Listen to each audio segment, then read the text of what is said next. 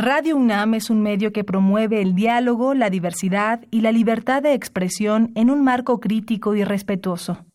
Los comentarios expresados a lo largo de su programación reflejan la opinión de quien los emite, mas no de la radiodifusora.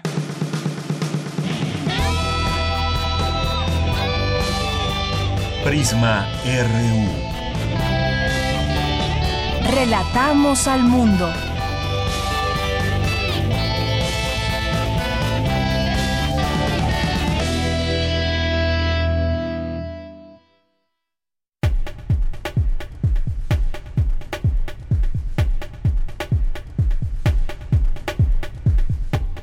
De la tarde con seis minutos. Qué gusto que nos acompañen, que estén aquí en esta frecuencia con nosotros, 96.1 de FM, en cualquier plataforma que también nos escuchen. Y nos pueden escuchar vía internet en www.radio.unam.mx.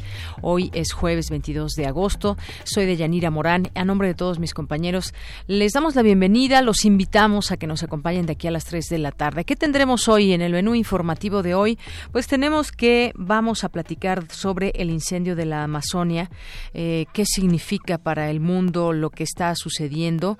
El Amazonas está ardiendo y, bueno, se habla, ha habido distintas versiones, algunas que es probable que los humanos tengan la culpa de todo esto. Hay organizaciones ambientales ya trabajando en el tema, investigadores también que hablan acerca de estos incendios forestales en esta selva brasileña que pudieron haber sido provocados por ganaderos y madereros que quieren limpiar, entre comillas, esta zona y utilizar la tierra. Eh, también hay que eh, recordar las declaraciones del propio Jair Bolsonaro que está culpando a ONGs incluso.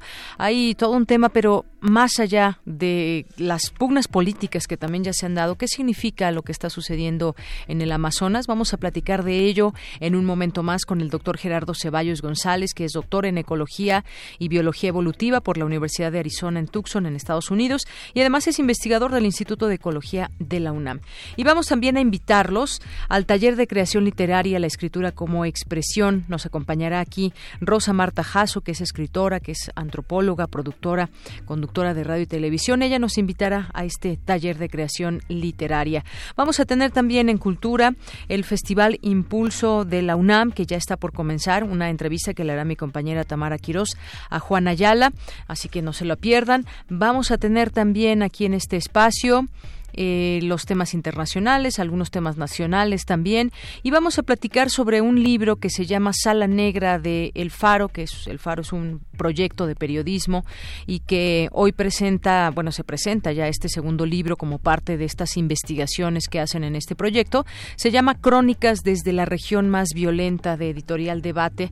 Es un libro que nos habla sobre historias reales de la Mara que hay después, cuál fue su nacimiento y cómo se ha propagado en algunos lugares del, mundo, en algunos países.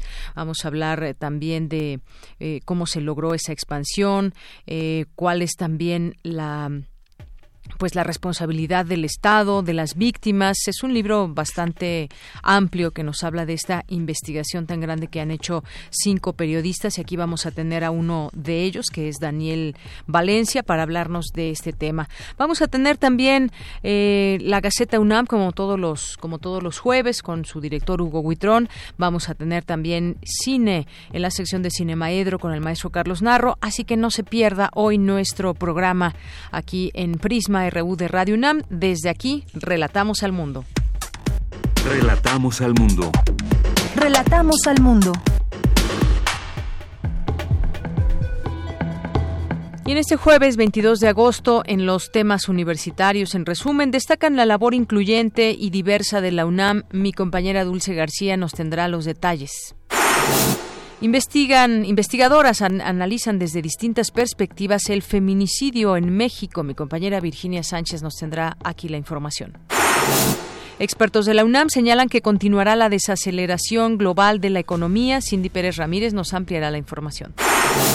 El director del Instituto de Investigaciones Sociales presentó su segundo informe de labores. Mi compañera Cristina Godínez nos tendrá los detalles.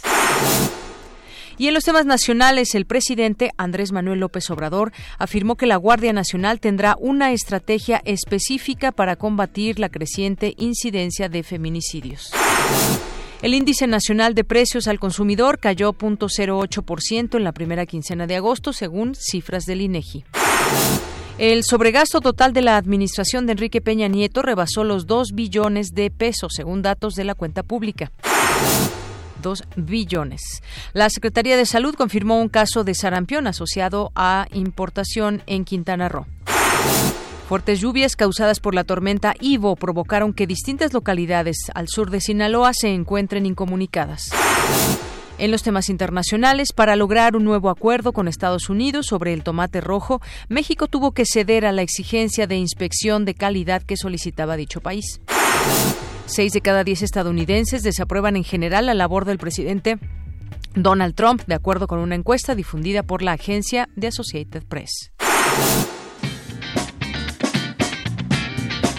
Hoy en la UNAM, ¿qué hacer y a dónde ir?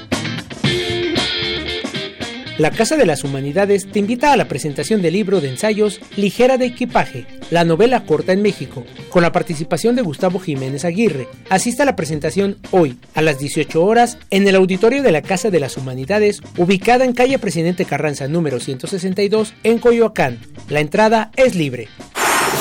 No te puedes perder la proyección de la cinta Solaris, drama psicológico que se desarrolla a bordo de una estación espacial que orbita el planeta ficticio de Solaris. La misión científica se ha estancado porque la tripulación de tres científicos ha caído en crisis emocionales separadas, provocando que la misión cambie de rumbo. Disfruta de la función especial de este clásico del cine de ficción que se llevará a cabo hoy a las 19 horas en la Casita de las Ciencias ubicada a espaldas del Museo Universum en Ciudad Universitaria.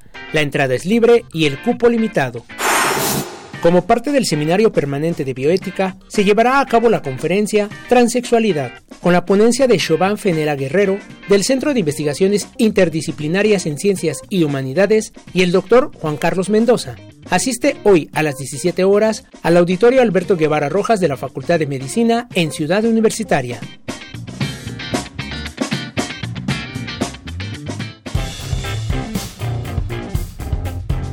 Campus RU.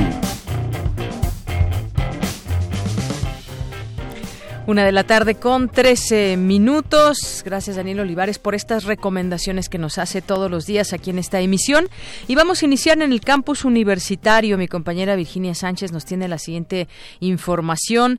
Eh, investigadoras analizan desde distintas perspectivas el feminicidio en México. Cuéntanos, Vicky, muy buenas tardes. Hola, ¿qué tal, Deyanira? Auditorio de Prisma RU, muy buenas tardes. Así es, pues para reflexionar desde la elaboración teórica el concepto de feminicidio, la aplicación de políticas públicas, la impunidad y la falta de justicia, la producción geoestadística, la intervención artística, el trabajo social y comunitario, entre otros objetivos, este jueves 22 y mañana viernes 23 se lleva a cabo el foro Reflexiones actuales sobre feminicidio que coordinan el Centro de Investigaciones Interdisciplinarias en Ciencias y Humanidades de la UNAM, el SAGE, en colaboración con la Oficina de Naciones Unidas contra la Droga y el Delito. Durante la inauguración del mismo, Guadalupe Valencia, directora del SAGE, señaló la importancia de analizar, vislumbrar y planear las acciones en torno a esta terrible situación que representa el feminicidio. Por su parte, Marisol Aguilar de la Agencia de Naciones Unidas contra la Droga y el Delito precisó que desde dicha entidad la violencia de género contra niñas y mujeres es considerada una grave violación a los derechos humanos y es reconocida como una pandemia a nivel global. Ha sido una constante histórica que se ha incrementado de manera alarmante en nuestro país y en todo el mundo. Escuchémosla. De acuerdo a la CEDAW, la violencia en contra de las mujeres es una forma de discriminación que inhibe gravemente la capacidad de gozar los derechos y libertades en pie de igualdad con el hombre. De acuerdo al estudio global de homicidio, especialmente en temas de feminicidio, el año pasado alrededor de 87 mil mujeres fueron asesinadas en todo el mundo durante este año. De ellas, 50 mil, es decir, el 58% a manos de su pareja o familiares. Esto equivale a que seis mujeres son asesinadas o 2018 eran asesinadas cada hora por personas que conocen. Asimismo, al examinar la tasa de mujeres víctimas de este tipo de violencia, de la violencia feminicida por parte de sus parejas íntimas o miembros de la familia, el estudio encontró que la tasa global era de alrededor de 1.3 víctimas por cada 100.000 mujeres de la población. Por ello, destacó la importancia de analizar cuál es el entramado que subyace en el asesinato sistemático contra las mujeres, así como establecer qué estrategias se deben llevar a cabo y el papel del Estado frente a esto. Ya durante la primera mesa, la reconocida investigadora y académica feminista Marcela Lagarde eh, señaló que estamos viviendo un auge feminista, una ola positiva y nos tenemos que subir a ella. Asimismo, señaló que frente a la realidad violenta que viven las mujeres, pues tenemos que asumir los feminismos en sus distintas posiciones. En cuanto al qué hacer, Lagarde hizo referencia a las alertas de género, las cuales dijo tienen que sistematizarse. Escuchémosla. Pensando hacia adelante, las alertas no están sistematizadas, primero que nada. Habría que hacer una investigación en serio para sistematizar todas las alertas. No son iguales, son distintas incluso en lenguaje, en perspectiva, potencia, y tenemos que sistematizar eso. Dos, ya sistematizado, tenemos que hacer el análisis en serio del proceso, desde que el grupo que solicitó la alerta de violencia casi casi se constituyó. Ah, que es un colectivo que tiene 20 años trabajando la violencia contra las mujeres. O sea, hacer el relato histórico para entender el papel de las alertas a nivel local. Si no, no entendemos nada. Por ello, señaló también es importante la constitución de observatorios de vigilancia para acompañar el proceso de la aplicación de la alerta. De Yanira Auditorio, entre los temas de las mesas que conforman este foro, se encuentran también la evaluación del concepto a 30 años, la narrativa de la violencia a través de palabras y a través de imágenes, así como los desafíos hacia el futuro y las propuestas. Y bueno, pues para seguir este foro en vivo también se puede hacer a través de la página de, del SAGE www.tv www.sage.unam.mx. Este es el reporte de ella. Vicky, muchísimas gracias por la información. Buenas tardes. Gracias a ti. Buena tarde. Y bueno, de ahí nos vamos ahora con Dulce García. Destacan la labor incluyente y diversa de la UNAM. Académica destaca que la discapacidad intelectual no ha sido impedimento para generar cambios en la sociedad. Cuéntanos, Dulce, buenas tardes. Deyanira, muy buenas tardes a ti al auditorio de Prisma RU. En el marco del conversatorio Universidad Diversa, Incluyente y Multicultural, la doctora Frida Díaz Barriga, académica de la Facultad de Psicología de la UNAM, señaló que la discapacidad intelectual no ha sido un impedimento para que las personas puedan generar cambios en la sociedad. Y todas esas representaciones sociales, pensemos en el lenguaje, en las prácticas, en la institucionalidad, que ha dado pie a este discurso de lo que diferencia lo normal y lo anormal. Y quisiera decir que salvo excepciones, pues la bibliografía científica y técnica, eh, pues de nuestro discurso en el campo de muchas de nuestras disciplinas, me imagino también que en el campo del derecho, de la economía, pero muy claramente en las disciplinas nuestras, pues es un discurso que habla de, de estereotipos acerca de la discapacidad este, intelectual. Entonces, pues hay que hacer una crítica a esos discursos. Hoy en día estamos en un momento en el que estamos tratando de deconstruir estos discursos. Dijo que la discapacidad intelectual ya no tendrá que ver con la medición del coeficiente intelectual, sino con el desempeño de los individuos y que éste avanzará de acuerdo con las facilidades que la misma sociedad les proporcione. La sociedad sigue siendo una sociedad que discrimina mucho a las personas con discapacidad intelectual y les niega el ejercicio pleno de sus derechos humanos. ¿verdad? Yo aquí nada más el único dato que les quise poner, hay muchísimos más, es que la gran mayoría de las personas, hombres y mujeres que tienen algún grado de discapacidad intelectual, reportan al menos un acto estigmatizante. Y eso es la voz del 90.2% de estas personas. De Yanira Auditorio de Prisma RU, finalmente la académica dijo que las organizaciones de personas con discapacidad intelectual han logrado ya cambios en los paradigmas de la sociedad. Este es el reporte. Muy buenas tardes. Gracias, Dulce. Buenas tardes. Porque tu opinión es importante, síguenos en nuestras redes sociales, en Facebook como Prisma RU y en Twitter como arroba PrismaRU. Queremos escuchar tu voz. Nuestro teléfono en cabina es 55 36 43 39. Continuamos, es la una de la tarde con 20 minutos. Las selvas tropicales de la Amazonia en Brasil están ardiendo a la tasa más alta desde que el Centro de Investigación Espacial del país comenzó con su seguimiento en 2013. Hasta el 20 de agosto, el Instituto Nacional de Investigación Espacial reportó un total de 72.843 incendios en Brasil, lo que representa un aumento de más del 80% en comparación con el mismo periodo de 2018. Eh, prácticamente la, el Amazonas está ardiendo y eh, hay organizaciones ambientales hablando de este tema, tratando, pues, si no de revertir todo esto, han mostrado una preocupación muy grande y sobre todo pues qué, qué reflexiones nos deja el que esté sucediendo eso allá, cómo se generó este eh, enorme incendio y qué es lo que viene. Hablemos del tema con el doctor Gerardo Ceballos González, él es doctor en Ecología y Biología Evolutiva por la Universidad de Arizona, Tucson, en Estados Unidos, y es investigador del Instituto de Ecología de la UNAM. Doctor, bienvenido, muy buenas tardes. Buenas tardes, muchas gracias. Pues doctor, esto que está pasando suena bastante terrible. La Amazonia es considerada el pulmón del mundo porque absorbe millones de toneladas de dióxido de carbono presente en la atmósfera y además, bueno, pues no, no sé cuántas especies puedan vivir ahí, pero eh, ¿qué le parece esto que está sucediendo y qué significa lo que está pasando en la Amazonia? Lo que significa básicamente, y es lo que habíamos dicho ya desde hace muchos años los científicos, del cambio climático. Esto eh, no es una cosa fortuita, es decir, que haya ocurrido. Recordemos que en este momento se está quemando gran parte del de, eh, norte de Rusia, hay incendios en Alaska, están ahora los incendios de, no solamente es el Amazonas, es el Pantanal, es el Chaco, está siendo afectado Brasil, Paraguay, Bolivia, Perú, eh, afectó muchísimo a México hace unos meses. Es decir, eh, eh, lo que los científicos hemos dicho es que el cambio climático va a traer estas eh, cuestiones catastróficas, como los incendios. En el caso del Amazonas, bueno, obviamente es enormemente grave porque estamos hablando de, una, de la región más importante en biodiversidad del mundo, por un lado, y por otro lado, pues uno de los lugares que mantiene eh, es el pulmón. No es un solo incendio, como son, son ahorita más de mil incendios grandes y afectan desde pastizales y zonas de cultivo hasta zonas de selva.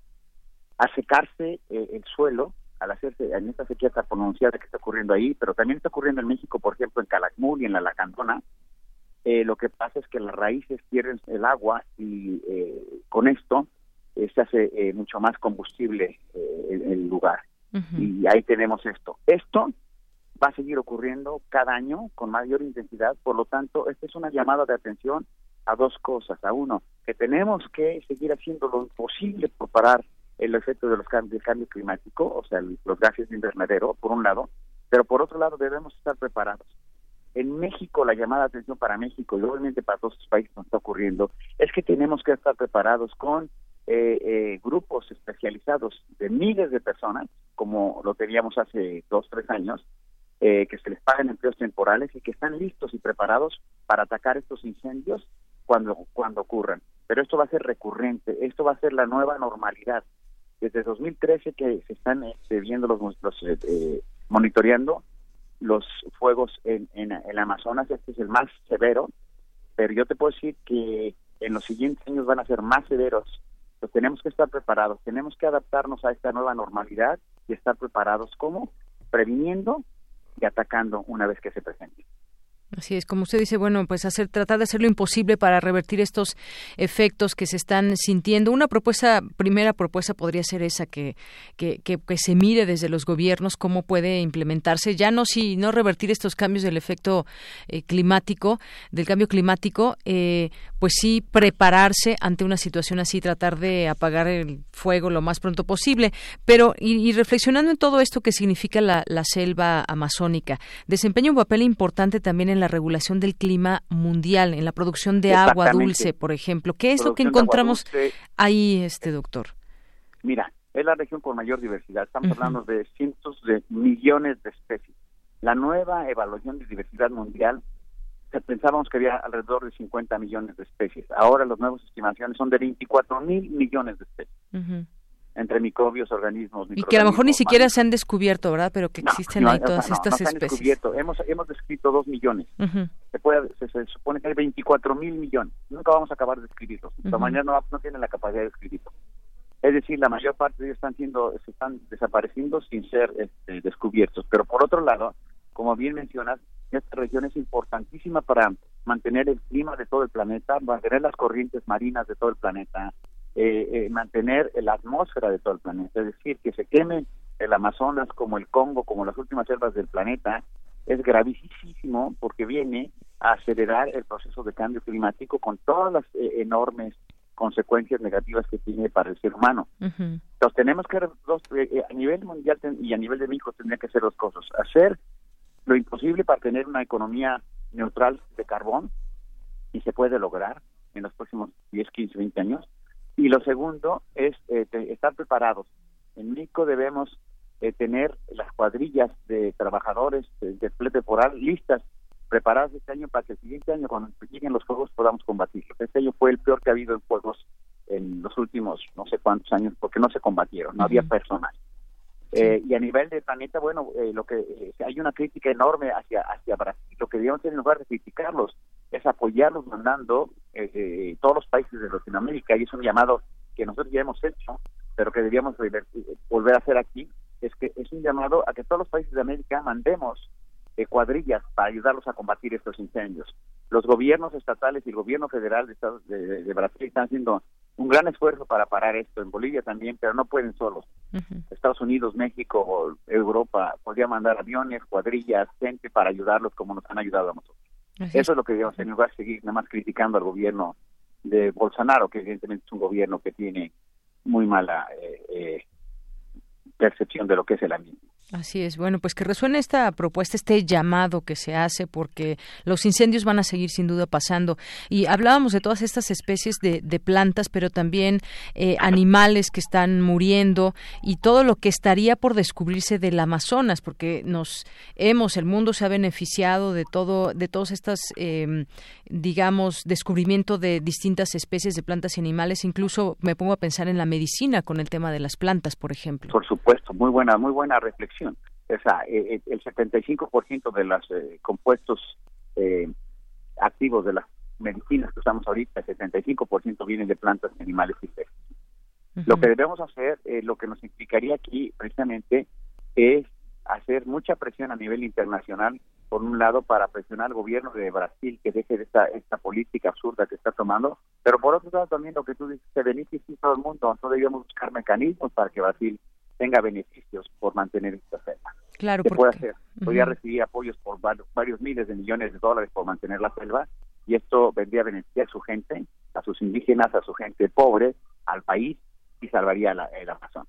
Debe ser un esfuerzo conjunto. No, no podemos solamente eh, criticar, sino tenemos que pensar en acciones que nos lleven a solucionar los problemas. Por supuesto, doctor. Eh, es que a medida de que el bosque, que la selva disminuye, pues también disminuye esa capacidad de servir al, al ser humano. Nos podemos beneficiar de ella de una manera, pues controlada, de una manera en que siempre hemos tenido esta relación con la naturaleza, pero pues esto ya estamos hablando de una devastación. Evidentemente, lo que está pasando por el tamaño de la población humana, nadie lo habla, pero el problema fundamental es el tamaño de la población humana. Seguimos creciendo, alrededor de 300 mil personas por día, casi eh, 100 eh, millones de personas por año, mil millones de personas por cada 10 años. Esto es insostenible. Nuestros patrones de consumo y las energías ineficientes son los que están llevando a, todos los problemas relacionados con esto. Eh, el problema fundamental es que es un problema existencial ya para la humanidad.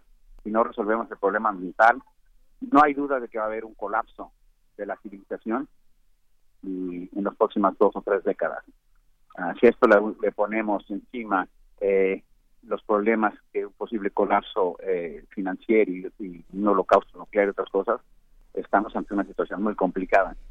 Y desgraciadamente se ha perdido el rumbo, no hay una organización, la ONU, algún país poderoso como o en algún momento Estados Unidos, Europa, que tome liderazgo en estos temas ambientales mundiales. Eh, esta falta de liderazgo nos está llevando a una situación muy complicada. Es el momento de países como México. En este momento México puede tomar el liderazgo en materia ambiental a nivel del continente y a nivel del mundo, por eso los países que forzarán a tomar estas acciones. Se requieren acciones decididas, políticas, de gente muy visionaria. Claro, lo vemos, lo vemos quizás lejos y de otros países se ve aún más lejos todo lo que está pasando en esta en esta selva, pero como bien usted lo dice y también los activistas que están ahí ahorita preocupados insisten en que si la destrucción de la selva representa una amenaza para todo el planeta, la propiedad y la preocupación debe ser de todos, no solamente de la gente que habita ahí. decir. Eh, el problema no solamente es la culpa al, país a Bolsonaro, el problema es entender que si queremos que se proteja tenemos que apoyarlo y tenemos que apoyarlos de una manera seria, con recursos financieros, eh, ahorita en este momento de crisis, con recursos eh, para atacar el problema. En Brasil, en Bolivia, en Chile, en, Paraguay, perdón, se está haciendo un esfuerzo enormemente grande por, para tratar de pagar estos juegos. Tenemos que apoyarlos, tenemos que ayudarlos. México debía ser el ejemplo mandando algún algunos grupos de expertos, de trabajadores expertos en eso. Sería una gran, una gran visión, una gran eh, prueba de la solidaridad, por un lado, y una gran prueba de que México es consciente de esto y está consciente de que podemos apoyar y de que salvar las selvas del Amazonas son, es fundamental para el bienestar de México y los mexicanos a corto plazo, ya no digamos a largo plazo. Así es. Bueno, pues, serían mi, mi, recomendación serían entonces una, tenemos que seguir haciendo lo imposible para parar los efectos del cambio climático a nivel mundial y a nivel de México. La segunda, México podría tomar el liderazgo ahorita de mandar ayuda a Brasil para atacar esto y convocar a, los demás miembros de la eh, Organización de Estados Americanos para que en conjunto manden a estos países que están siendo asediados por los incendios ayuda, pues ayuda en dinero, ayuda en equipo, ayuda en personal. Y tercero, eh, la elección de esto es que esto va a ser la nueva normalidad. Los países deben este ajuste, eh, empezar a, adaptarse a esto y prepararse. En este sentido, México tiene una gran eh, reto enfrente porque si no hacemos eh, esto, los, el siguiente año puede ser más difícil, catastrófico de lo que ocurrió este Así es. Bueno, tener esta preocupación eh, mundial, pero también hacer algo por ello, porque con la preocupación no se termina un incendio. Pues doctor, muchísimas gracias por conversar con nosotros y plantearnos estas reflexiones de lo que está pues sucediendo en la selva. A ustedes y qué bueno que estén interesados. Es realmente dramático lo que está ocurriendo. Acabo con esto. Vi una foto ayer de unos hormigueros todo quemado, ya ciego, y que se acerca alguien a, salvarlo, bueno, y se para y se trata de defender. Sí. Decía la fotografía. No puede uno más que conmoverse y seguir pensando en que tenemos que luchar como este hormiguero está luchando por su celo y por su vida, por salvar el Amazonas. Muy bien. Doctor, muchas gracias. Muchas gracias. Hasta luego. Fue el doctor Gerardo Ceballos González, doctor en Ecología y Biología, es investigador del Instituto de Ecología de la UNAM y es que efectivamente pues se habla de ataques peligrosos que ha hecho el propio presidente a la Amazonia. Vaya, no ha hecho, no ha movido un solo dedo para proteger la selva amazónica en todo este tiempo que lleva de gobierno. Hay críticas que, que salen muy duras en contra de él, pero parte de lo que sucede. No queríamos dejar pasar de, eh, de tratar este tema tan preocupante que está pasando allá en Brasil. Queremos escuchar tu voz. Nuestro teléfono en cabina es 55 36 43 39. Tu opinión es muy importante. Escríbenos al correo electrónico prisma.radiounam@gmail.com. Relatamos al mundo. Relatamos al mundo.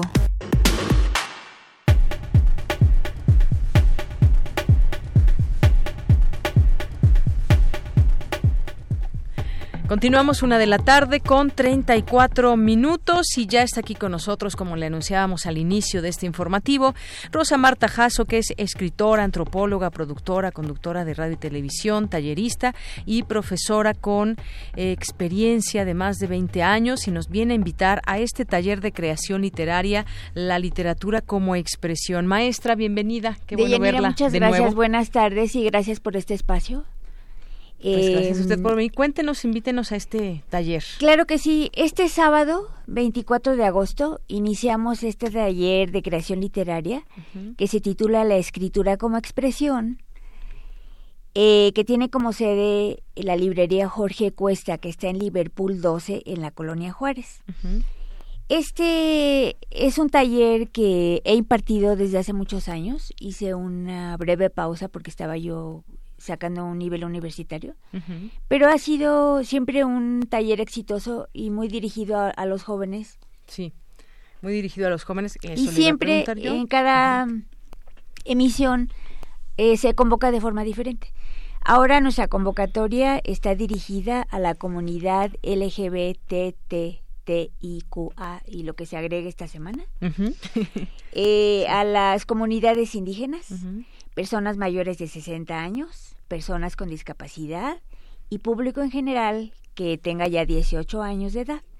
Entonces es una convocatoria con la finalidad de eh, promover la inclusión, eh, el, acercamiento a las comunidades diversas, a grupos y sectores que nunca son convocados, o que a veces se sienten incómodos en algún taller muy convencional. Eh, esa es más o menos la convocatoria. Em, convocamos la librería Jorge Cuesta y Mujeres Después de los 40, AC, que es una asociación que promueve eh, todos estos temas de inclusión y de cultura que yo presido. Y mm, tiene, eh, está diseñado como un diplomado. En realidad, tiene una duración de dos años a reserva de lo que decidan los participantes. Claro.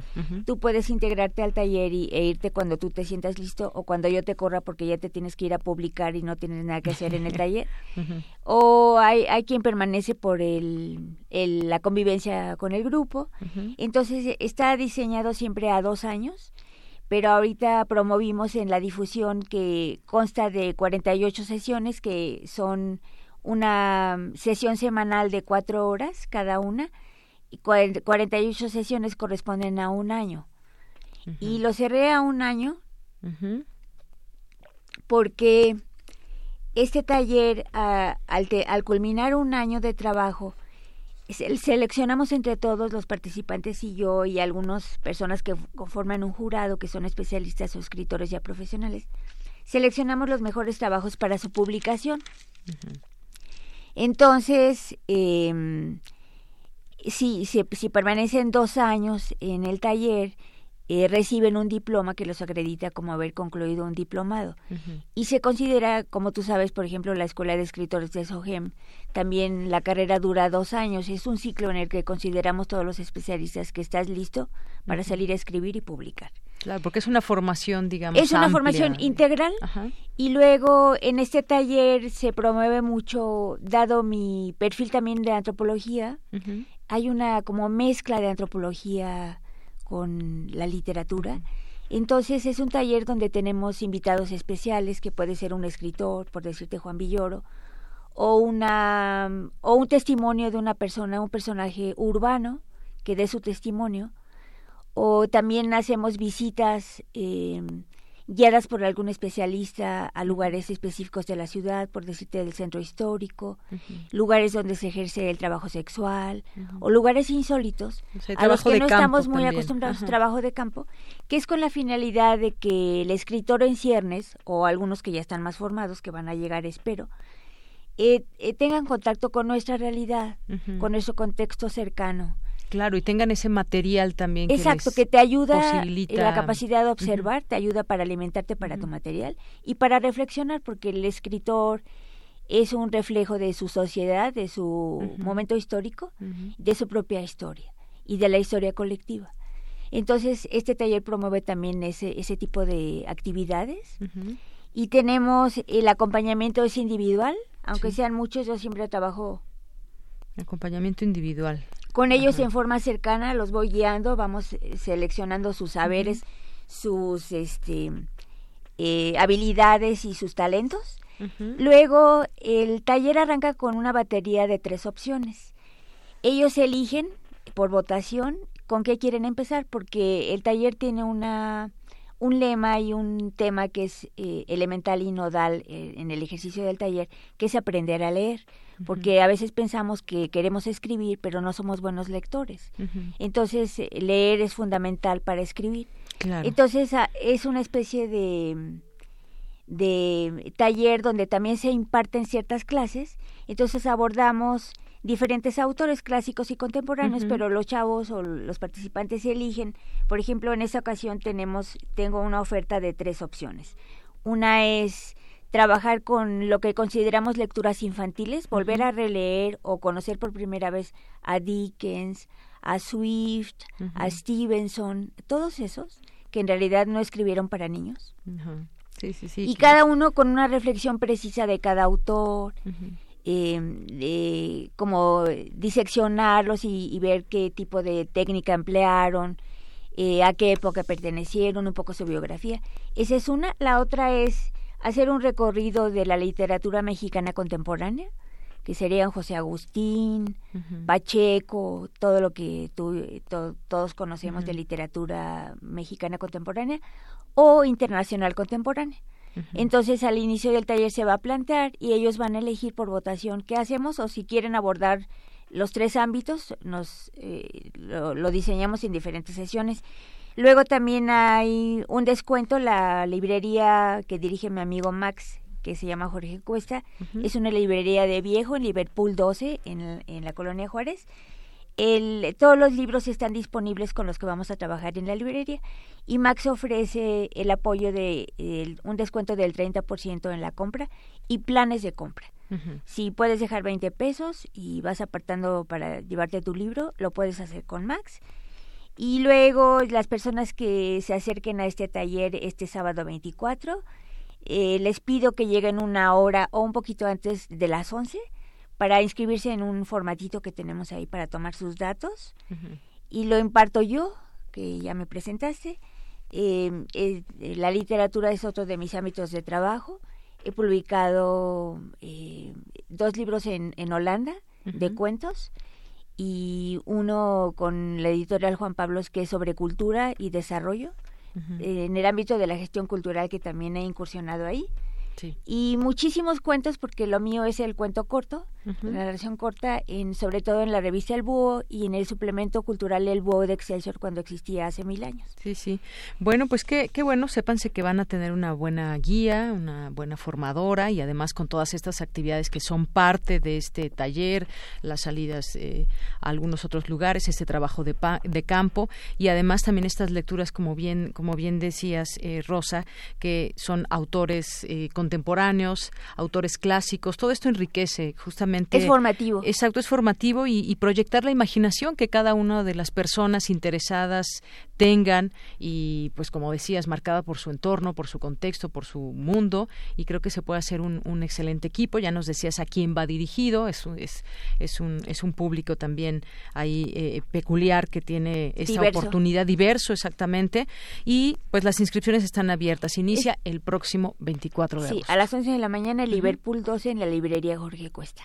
Muy bien, pues ahí está. ¿Dejamos algún teléfono, algún correo? Para mayores informes está mi correo que es rosamarta con th marta, un número uno, arroba prodigy.net.mx y el teléfono es 55 39 35 99 41. Muy bien, ahí dejamos esta invitación también en nuestras redes sociales para que la gente pueda tener toda esta información. Desde aquí hacemos esta cordial invitación para que eh, puedan acercarse a este taller, la escritura como expresión, ahí en la librería Jorge Cuesta, que ya nos dijiste que está en la calle de Liverpool, Liverpool 12. Liverpool 12. Bueno, pues Rosa Marta, ¿algo más que quieras agregar? Solamente que los invito cordialmente a que participen en el taller porque de ahí se detonan también otro tipo de proyectos culturales.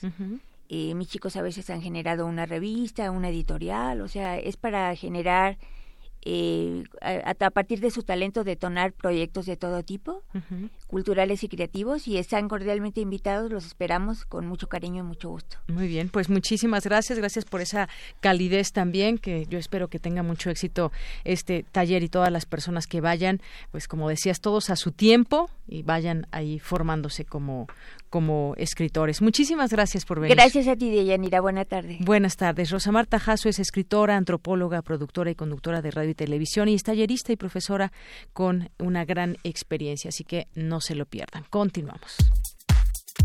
Tu opinión es muy importante. Escríbenos al correo electrónico prisma.radiounam@gmail.com. Queremos escuchar tu voz. Nuestro teléfono en cabina es 55 36 43 39. Cultura RU.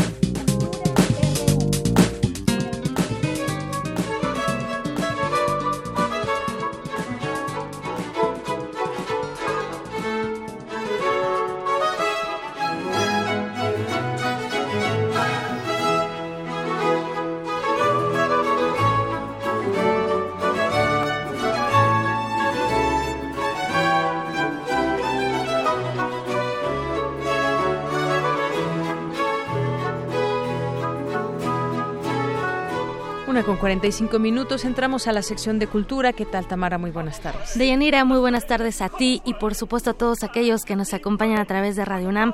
Qué gusto saludarlos en este jueves 22 de agosto. Hoy, hoy tenemos mucha información acerca de las actividades que se realizarán este fin de semana en la máxima casa de estudios, nuestra casa, por supuesto. Iniciamos con el Festival Impulso Música Escena Verano UNAM, que llega a su tercera edición. Les cuento un poco que este festival incentiva la presentación de espectáculos en distintos formatos que exploran un gran espectro de las artes escénicas y también de la música. Esto con la finalidad de acercar al público a diversas propuestas. Este año, Impulso se realizará del 23 de agosto al 8 de septiembre y para contarnos más detalles, invitamos a este espacio a Juan Ayala, secretario técnico de programación y planeación de cultura UNAM. Juan Ayala, muchas gracias por tomar la llamada y bienvenido a este espacio.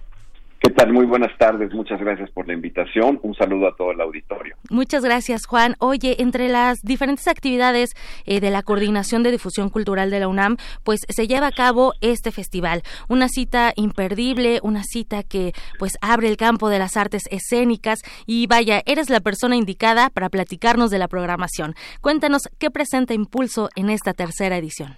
Pues muchísimas gracias por el espacio y efectivamente esta tercera edición de Impulso eh, tenemos una serie de criterios con los que hemos abordado las otras ediciones, en donde abordamos obras de muy distintos estilos y en distintos formatos musicales, siempre prevaleciendo la música interpretada en vivo y la eh, escena como un factor importante, digamos, también y fundamental del, del, del festival.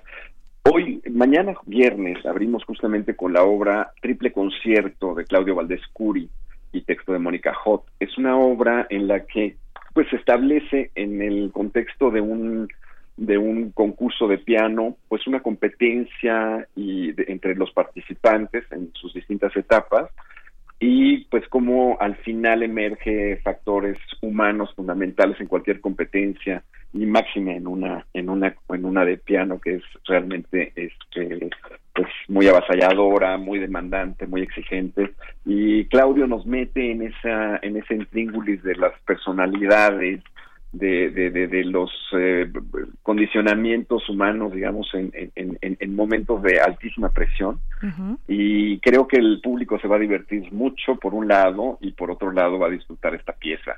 Eh, es importante mencionar que esta pieza estará en, se inaugura en el festival y queda en temporada 30 funciones en el Teatro Juan Ruiz de Alarcón. Eh, todos los datos, evidentemente, de la programación están en la página de internet www.culturaunam.mx diagonal impulso Ahí encontrarán esta y algunas de las piezas más que voy a, mencionar, además de la compra de boletos, evidentemente, en línea. Eh, el sábado y domingo tenemos la, la ópera o mascarada, digamos, Dido y Eneas de Henry Porcel, eh, con la dirección artística de Yuri Fanjul y Jorge Cosat, el director concertador.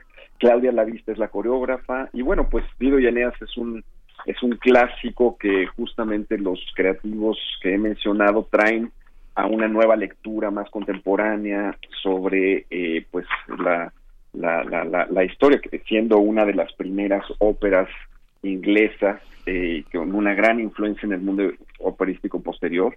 Este, creo que también, además de tener una música bellísima, eh, pues esta, esta nueva lectura escénica este, traída, digamos, a contextos en donde la gente se vaya a identificar plenamente como, pues, Dido eventualmente renuncia al amor por eh, eh, una, pues, acceder al poder, convertirse en reina, que es oh, una pequeña adaptación de la, de la pieza este, con esta visión de actualidad, eh, porque la original plantea la muerte. Eh, yo creo que el público va a encontrar, insisto, algunos ecos interesantes en, en, esta pieza. Tenemos también, por ejemplo, la próxima semana el cimarrón de Werner Hans, este eh, gran compositor del siglo XX. y bueno, pues tenemos una función muy, muy eh, importante, un montaje, digamos, importante este, por el director escénico Robert Castro, de origen estadounidense, eh, y pues la concertación de los cuatro instrumentos con Pablo Gómez a la cabeza. Ahí esta pieza hecha en el 1970, estrenada aquí en México hace más de 30 años, eh, pues también tiene una, una gran resonancia y me parece que pues cubre el espectro, digamos, de lo contemporáneo del siglo XX en el festival. Eh, eh, también tendremos como plato también importante Romeo y Julieta eh, este, el día 7, sábado 7 de septiembre y 8 de septiembre, con la OFUNAM de Héctor Berlioz. ahí tenemos como invitados el director conservador Iván López Reynoso, a David Gaitán como director de escena y Andrea Chivinos como coreógrafa. Participan pues en cada una de estas puestas en escena, la, sobre todo eh, grupos artísticos de la universidad, que es una fuerza importante para que un evento de esta naturaleza pueda ocurrir aquí.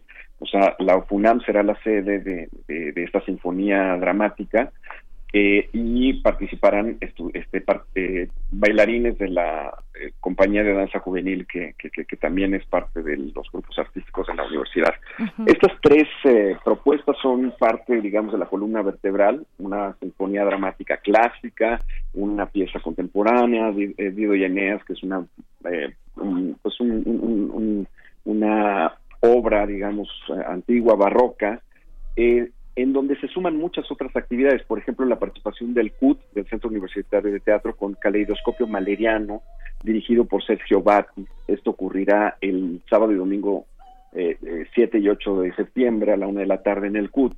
Eh, y bueno, en donde a partir de la novena sinfonía de Mahler se establece una historia no lineal, un caleidoscopio, un rompecabezas sobre el entorno y universo maleriano, en donde, como el mismo compositor dice, eh, una partitura que no tiene personajes ni cuenta una historia, pero que en el mismo tiempo es capaz eh, de contener el mundo entero, ¿no? Ser como el mundo, contenerlo todo. Eso es lo que mencionaba Mahler al respecto de, esta partitura. Y creo que tendremos un ejercicio muy, muy, muy atractivo también en cuanto a la presentación de esta pieza en el CUT. Eh, hay actividades académicas, está la presentación de la obra ganadora de Impulso Futuro el año pasado, Migraciones del Ser, este, tendremos un espacio también de experimentación con Impulso Emerge. Eh, creo que es un festival que a lo largo de estos tres años se ha logrado posicionar por la diversidad de sus criterios de programación, los formatos que presenta, las acciones académicas, un espacio para nuevos creadores, en fin, eh, estos tres años me parece le han le han eh, pues rendido frutos interesantes, importantes a la comunidad eh, de las artes escénicas de nuestro país eh, al Festival Impulso. Sin duda, Juana Ayala, eh, obras que se presentan pocas veces en nuestro país, obras intervenidas que ya lo mencionas muy bien, dan nuevas lecturas de Purcell a Mahler, nos vamos a deleitar, por supuesto. También mencionar que, bueno, la universidad es un espacio de experimentación, hay vertientes también interdisciplinarias y, bueno, dentro de este festival mencionabas un poco las actividades formativas. ¿Cuál es el panorama? ¿Cómo nos podemos acercar a estas actividades? Pues eh, definitivamente eh, en la misma página de internet encontrarán este, en, en www.culturaunam.mx diagonal impulso en el apartado de cursos y talleres del festival. Ahí pueden eh, tener la información, digamos, por ejemplo, del taller de percusión que hará la la percusionista que participará en, en este la masterclass, así es. una masterclass en, justamente en la Facultad de Música. Eh, también tendremos con el tenor, este, perdón, con el barítono del cimarrón, Eliam Ramos. El manejo de la este, voz. Un, un, un, taller en torno al manejo de, de, la voz, efectivamente. Carlota Cáceres es la percusionista que daría la otra masterclass Y bueno, pues ahí, ahí encontraremos una, una serie de, actividades, yo creo que muy interesantes para gente que tiene pues eh, alguna afinidad con estas actividades este, escénicas. Eh, también eh, tendríamos un taller, digamos, con Miguel Isa de dirección escénica e interpretación de la ópera en el Teatro Carlos Lazo. En fin, ahí, ahí encuentran estas bases y, y la manera de participar. Claro. Por supuesto, y bueno, no perdernos esta, esta médula que nos, nos comentas muy bien de estas obras, estas óperas, semióperas que se van a presentar, y también comentarle al público, al auditorio, que hay un ciclo de cine, un ciclo de cine que, bueno, eh, aborda también el cine y los escenarios.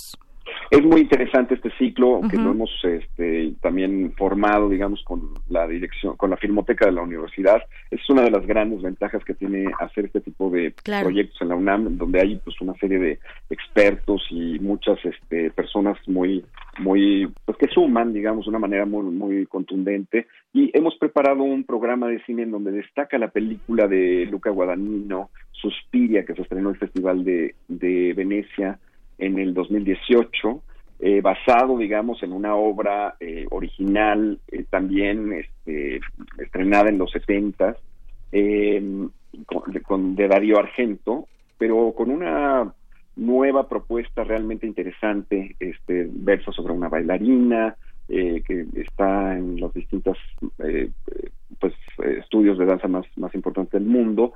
Y bueno pues los avatares respecto a, al entorno que vive este personaje. Creo que es una pieza realmente interesante, fue muy aclamada en, en, Venecia y aquí me parece pues que tenemos la gran oportunidad de verla en el contexto de este festival. También tenemos películas como Sweet, Sweet Charity de Bob Fosse de 1969, eh, Con el viento de Merichel Cole eh, Calas Forever, también de Franco Sefirelli, en donde, bueno, pues tenemos un espectro de películas que de alguna manera tocan también los fenómenos escénicos, eh, tanto dramatizados o ficcionados como, como documentales, eh, y la gente, pues, paralelamente, me parece, podrá eh, disfrutar de una serie de películas este, interesantes, evocativas de la temática que aborda el festival. Por supuesto, pues tenemos eh, tenemos mucho que celebrar en esta tercera edición del Festival Impulso, sin, sin duda, Juan Ayala, y bueno, en los diversos espacios del Centro Cultural Universitario, también los tres foros de la zona escolar de Ciudad Universitaria serán las sedes, el sótano y el Teatro Carlos Lazo de la Facultad de Arquitectura, y también el Salón de Actos de la Facultad de Filosofía y Letras. Por supuesto, invitamos a nuestro auditorio a que se unan a esta tercera edición de Festival Impulso a partir de mañana 23 de agosto y hasta el 8 de septiembre. Y por supuesto que sigan pendientes de las actividades de este impulso itinerante y también de las convocatorias que hay dentro de este festival. Efectivamente, Impulso Itinerante con Arrone, que fue una producción que llevamos a cabo en la primera edición, que también buscamos eso, que ciertas producciones que puedan itinerar, puedan presentarse en otros espacios y ha hecho un recorrido por distintos espacios de la universidad con mucho éxito. Y bueno, pues sin duda creo que Impulso eh, en el futuro tiene mucho que ofrecer, este, dado esta consolidación que se está logrando en esta tercera edición. Y pues yo invito evidentemente al, al, auditorio a que a que se deje sorprender por algunas de estas propuestas. Son pues como como sabemos precios muy accesibles a cada una de las actividades este, del festival y creo que se puede vivir una experiencia interesante de reflexión y de deleite estético. Por supuesto. Juan Ayala, secretario técnico de Programación y Planeación de Cultura UNAM, muchísimas gracias por acompañarnos en este espacio, por tomar la llamada. Todo lo contrario, muchísimas gracias por el espacio y un saludo a todo el auditorio. Muchísimas gracias. Hasta luego, Juan Ayala. Y bueno, de Yanira ya nos vamos, ya casi nos vamos de esta sección y también dentro de, la información que se dio el día de ayer, pues nos enteramos que Celso Piña eh, falleció, falleció ayer a los 66 años de edad y él estuvo aquí en, en este espacio, en este mismo espacio el 28 de noviembre de 2017 y no queríamos irnos sin, sin recordar esa visita a esta radiodifusora universitaria. Así que Rodrigo Aguilar, nuestro productor nos preparó este audio. ¿Nos interpretarías una canción totalmente sí, claro, claro que sí. ¿Qué, ¿Qué, vas a tocar? Mira, voy a cantar una canción, un tema que compuse yo a mi tierra. Digo, digo, no, no, a mi tierra, sino a mi colonia. Ok. Donde nací musicalmente. porque yo nací en la Nuevo Repueblo de Monterrey, Nuevo León. Muy bien. Pero pues de ahí anduvimos este nomadeando, ¿no? Para allá y lo para acá y lo para allá y para acá, pero donde nació la, la el grupo de Ronda Bogotá de donde nació Celso Piña musical, pues fue en La Campana. Entonces pues se me hizo algo así padre como componerle algo a, a la campana, ¿no? Y dice así más o menos. Una, doce.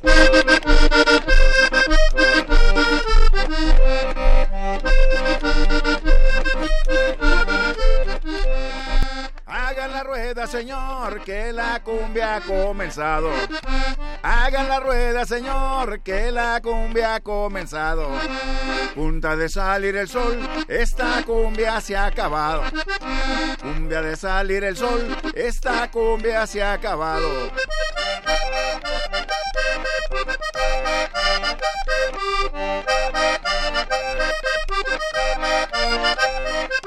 Cumbia campanera, baile mi cumbia campanera. Cumbia campanera, baile mi cumbia campanera.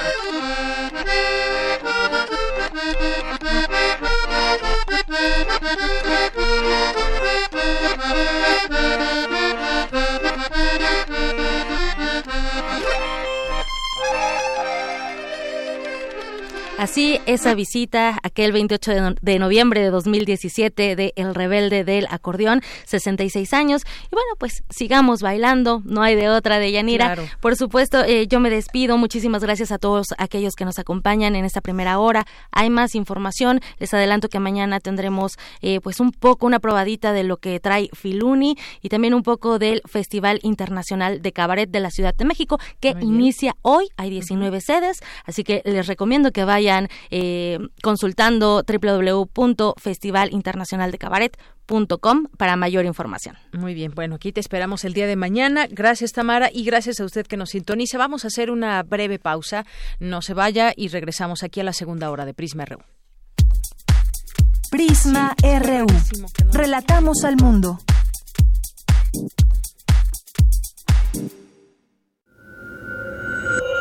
Escuchas 96.1 de FM.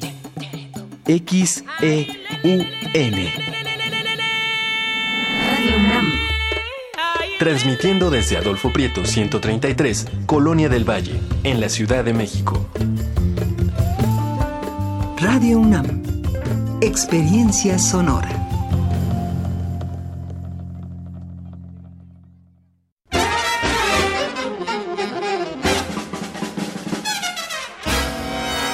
Música de fuego y fragua, de cacerías, funerales, bailes y salas de concierto.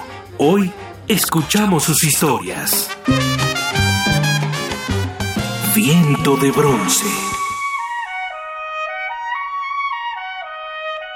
Un programa de Juan Arturo Brennan. Acompáñanos en un recorrido por todos los géneros y todos los estilos de la música de trompeta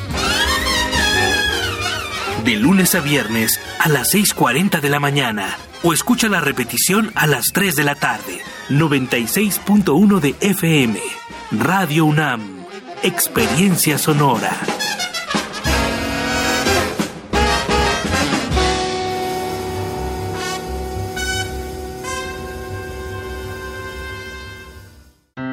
Misael ayudó a construir esta carretera, por donde va su nieta María en el carro que le prestó su vecina Marta para llevarla a su boda con Francisco. El papá de Francisco, Sergio, es carpintero y fue quien construyó las bancas para la boda. Si alguno de ellos no hubiera participado, este beso jamás habría sucedido. La democracia es como la vida. Si participamos todas y todos, crece y sigue adelante. Para seguir construyendo nuestra democracia, contamos todas. Contamos todos. INE.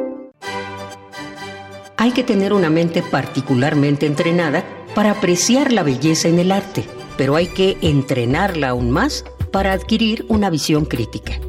La revista de la Universidad de México y el Museo Universitario de Arte Contemporáneo de la UNAM convocan a cualquier persona interesada menor a 35 años a formar parte del curso Pico de Gallo, orientado a la formación de críticos literarios. Un ciclo de talleres teórico-prácticos destinados a la profesionalización de reseñistas literarios con cinco personalidades internacionales de la crítica. Consulta los requisitos para postularse a este curso en revistadelauniversidad.mx. Tienes hasta el 6 de septiembre. No todos los críticos de arte son genios, pero todos los genios sí son, por naturaleza, críticos de arte.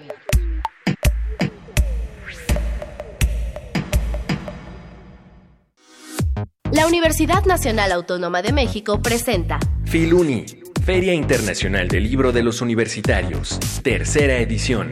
Una fiesta en torno al libro y la cultura, con más de 200 editoriales universitarias. Encuentra ciencia, filosofía, novela gráfica y fanzine y acude a actividades de acceso 100% gratuito. Del 27 de agosto al 1 de septiembre en el Centro de Exposiciones y Congresos de la UNAM, Ciudad Universitaria. Más información en www.filuni.unam.mx. Porque tu opinión es importante, síguenos en nuestras redes sociales, en Facebook como Prisma RU y en Twitter como arroba PrismaRU.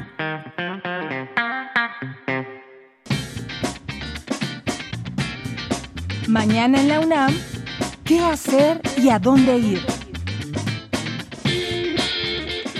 La Facultad de Química de la UNAM organiza la conferencia El papel de la vaina en el desarrollo de las semillas de frijol, con la ponencia del doctor en bioquímica Eleazar Martínez Barajas, quien además cuenta con un postdoctorado por la Universidad de Columbia.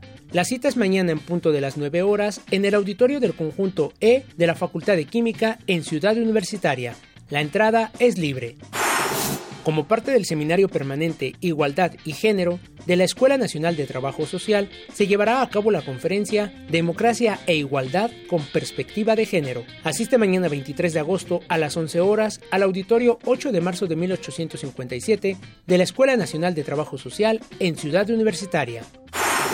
Te recomendamos visitar la exposición del acervo mural del antiguo Colegio de San Ildefonso, integrado por la obra de importantes artistas que marcaron el curso del siglo XX en México, como Diego Rivera, Fernando Leal, David Alfaro Siqueiros, Ramón Alba, Fermín Revueltas y José Clemente Orozco. Disfruta de los murales en las instalaciones del antiguo Colegio de San Ildefonso de martes a domingo de 9 a 18 horas. La entrada es libre. Para Prisma RU, Daniel Olivares. Continuamos dos de la tarde con siete minutos y pues gracias a las personas que continúan con nosotros, que están aquí haciendo presencia a través de la vía radial en el 96.1 de FM en www.radio.unam.mx o en cualquier plataforma que nos estén escuchando. Muchos, muchos saludos. Nuestro número en cabina es el 5536-4339. Nuestro Twitter es arroba PrismaRU. Nuestro Facebook es eh, PrismaRU y aquí los vamos leyendo con muchísimo gusto, como siempre lo hacemos aquí todos los días, dando, eh, pues, poniendo atención a todos sus mensajes, preguntas y comentarios que estén haciéndonos aquí a través de arroba prisma.ru. Y bueno, pues mandar saludos a quienes, quienes están presentes por aquí. César Soto, muchos saludos, como siempre. Un sido radio escucha. David García también. Sigamos bailando, dice Tamara. Eh, sigamos, interesante la propuesta de impulso. Saludos a todos en Prisma RU. David García, muchas gracias por el comentario. Pues sí, todos vayamos a, a Impulso. Es un festival que ofrece mucho, como ya escuchábamos hace unos momentos. Eh, más 52 Efren también nos dice por aquí, eh, Bolsonaro quiere mercantilizar la Amazonia, entregarla a la poderosa agroindustria brasileña como pago por el apoyo en su candidatura presidencial. No le importa que se queme la selva ni el daño irreversible. Al contrario, facilita el despojo de lo que pertenece a los brasileños y al mundo, agregaría yo también. Más 52, Efren, muchísimas gracias. Abigail Moreno también, muchos. Eh, Muchos saludos. Eh, también por aquí, ¿quién más está presente? Silvia Vargas, Román Hernández García, nos dice excelente día tengan todos ustedes. También tú, Román, muchas gracias por estar presente. Magali Margeven, Manuel PRZS, eh, Miguel M también nos escribe por aquí nos dice, a ver, dice, por un, por un momento pensé que era Maradona. Bueno, por el video que está que está aquí en nuestra red social de Radio UNAM. Gracias. Y esto, bueno, es una entrevista que se tuvo aquí de Celso Piña, que ya le presentábamos un extracto.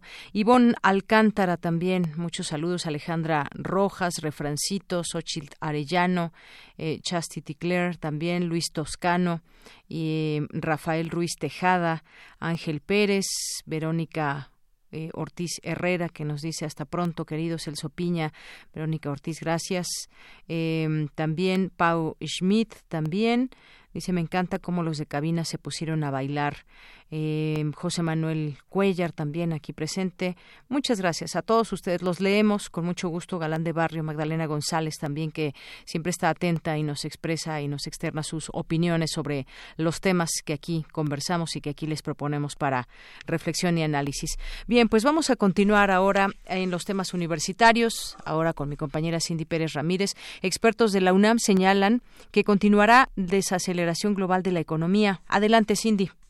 Deyanira, es un gusto saludarte. Muy buenas tardes. En conferencia de medios, los especialistas del Observatorio Económico de América Latina, OVELA, del Instituto de Investigaciones Económicas de la UNAM, advirtieron que, según los pronósticos económicos para el último trimestre de 2019 y el segundo de 2020, la desaceleración global continuará y se producirá una recesión económica en la mayoría de los países occidentales, incluido México. Oscar Ugarteche dijo que, de acuerdo con el reciente informe de la OVELA para el siguiente semestre, y año, la economía estadounidense arrastra tasas decrecientes desde el segundo trimestre de 2018 y esa tendencia continuará. La tasa de rendimiento de los bonos del Tesoro en Estados Unidos, Canadá, Japón, Reino Unido, Alemania y México se ha invertido, lo cual reafirma los temores de una posible recesión mundial.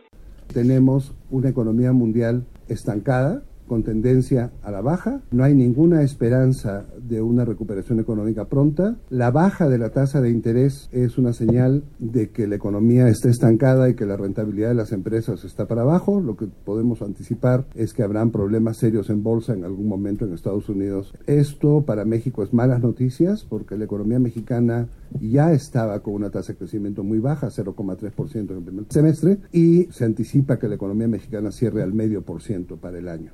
Su parte, el académico Armando Negrete, también integrante del Observatorio Económico, señaló que la guerra comercial entre la Unión Americana y China desde enero de 2018 demuestra la debilidad de la economía estadounidense. Si este movimiento que, describió macroeconómico continúa, la capacidad de consumir es menor porque los precios van a subir y van a subir los precios de todos los productos, no solo de, de importación, sino también el encarecimiento de las importaciones de los que se produzcan nacionalmente y van a subir todos menos el salario.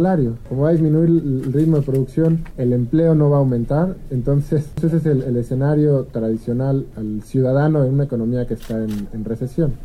De Yanira, para hacer frente a la recesión global, ambos especialistas recomendaron aumentar el salario mínimo en México, donde hay un acumulado de pérdida de 15% en los últimos seis años, lo que podría reactivar la capacidad productiva y, en el corto plazo, estabilizar el problema generado por el recorte del gasto público. Hasta aquí la información. Muy buenas tardes.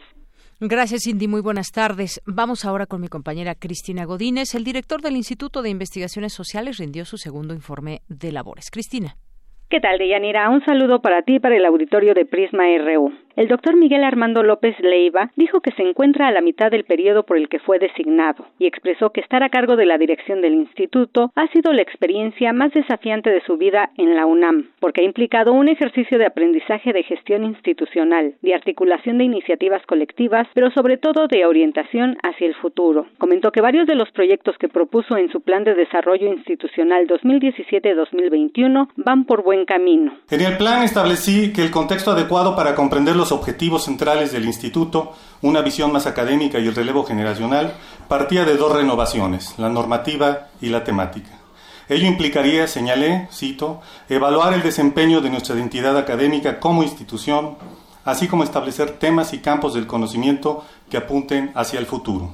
Fin de la cita. Quiero compartirles que en ambas renovaciones anunciadas hay avances sustantivos, visibles en la realización de varios de los proyectos que responden a preocupaciones muy firmes de nuestra comunidad académica. El doctor Alberto Vital Díaz, coordinador de Humanidades, felicitó al doctor López Leiva. No solo ha sido un informe, sino una síntesis de análisis de cuestiones académicas, éticas, administrativas, de gobernanza, con reflexiones tales como la escritura como liberación, por ejemplo, entre otras citas. Me parece que sí, que la escritura sí es una liberación, es una forma fundamental de diálogo y nuestra universidad nos permite precisamente dedicarnos a la lectura, a la escritura, al trabajo de campo. Vital Díaz celebró la próxima conmemoración de los 90 años del Instituto de Investigaciones Sociales que será en 2020. Deyanira, este es mi reporte. Buenas tardes. Gracias, Cristina. Muy buenas tardes. Nos vamos a la información internacional. Internacional RU. El gobierno de Estados Unidos presentó nuevas normas que permitirán a las autoridades detener a las familias de inmigrantes por tiempo indefinido. Esta decisión le permitirá mantener a niños migrantes encerrados durante semanas, meses e incluso años. El presidente italiano Sergio Mattarella busca una salida a la crisis política tras la ruptura de la coalición formada por la ultraderechista Liga de Matteo Salvini y el antisistema Movimiento 5 Estrellas de Luigi Di Maggio. Las opciones son convocar a elecciones o formar un nuevo ejecutivo. De acuerdo con el ex primer ministro Silvio Berlusconi, se debe optar por lo siguiente. La strada maestra es una sola Solo hay un camino a seguir, las elecciones anticipadas. Esta es la sugerencia que le hice al jefe de Estado. Tengan la máxima confianza en él y en las decisiones que considere apropiadas. Pese a la alegría en el Open Arms tras el desembarco, el conflicto sigue abierto. Los cinco países coordinados por la Comisión Europea, España, Francia, Portugal, Luxemburgo y Alemania aún no se ponen de acuerdo en la distribución de las personas rescatadas. Además, la embarcación de la ONG se enfrenta a sanciones de hasta 900 mil euros. La razón la explica Carmen Calvo, vicepresidenta del gobierno español. Es que el OpenAR mm, no tiene permiso para rescatar, lo sabe el, el, capitán del barco, se lo recordó en alguna ocasión el ministro de Fomento, del que depende Marina Mercante. España padece la peor brote de listeriosis de su historia, con más de 150 infectados y alrededor de 550 casos bajo sospecha. Habla la ministra de Sanidad María Luisa Carcedo, quien advirtió que ya se lanzó una alerta internacional por el brote. Y ayer mismo nos hemos puesto en contacto eh, comunicando este, este brote eh, eh, desde el punto de vista epidemiológico para que se siga la vigilancia por, si existe alguna, algún turista que haya acudido a nuestro país y, y viva en, otra, en, otro, en otro país diferente. El presidente francés Emmanuel Macron advirtió al primer ministro británico Boris Johnson para negociar un nuevo acuerdo de retirada del Reino Unido de la Unión Europea antes del 31 de octubre. Ahora tengo que ser muy claro. En el próximo mes no intentaremos encontrar un nuevo acuerdo de retirada lejos de lo esencial. Si hay cosas que en el marco de lo que ha negociado Michel Barnier se pueden adaptar y están en el cumplimiento de dos objetivos que he citado, la estabilidad en Irlanda y la integridad del mercado único, tenemos que encontrarlos en el próximo mes. Si no, significa que el problema es más profundo que es más político, que es un problema político-británico. Y en ese punto no es la negociación del Brexit lo que puede solucionarlo. Es una elección política que el primer ministro tendrá que tomar. No nos corresponde a nosotros hacerla. Corea del Sur anunció este jueves que romperá un acuerdo de cooperación en inteligencia militar con Japón, tras las tensiones diplomáticas y comerciales en las últimas semanas entre estos dos países aliados de Washington con audios de Euronews, las breves internacionales con Ruth Salazar. Porque tu opinión es importante, síguenos en nuestras redes sociales, en Facebook como Prisma RU y en Twitter como arroba PrismaRU.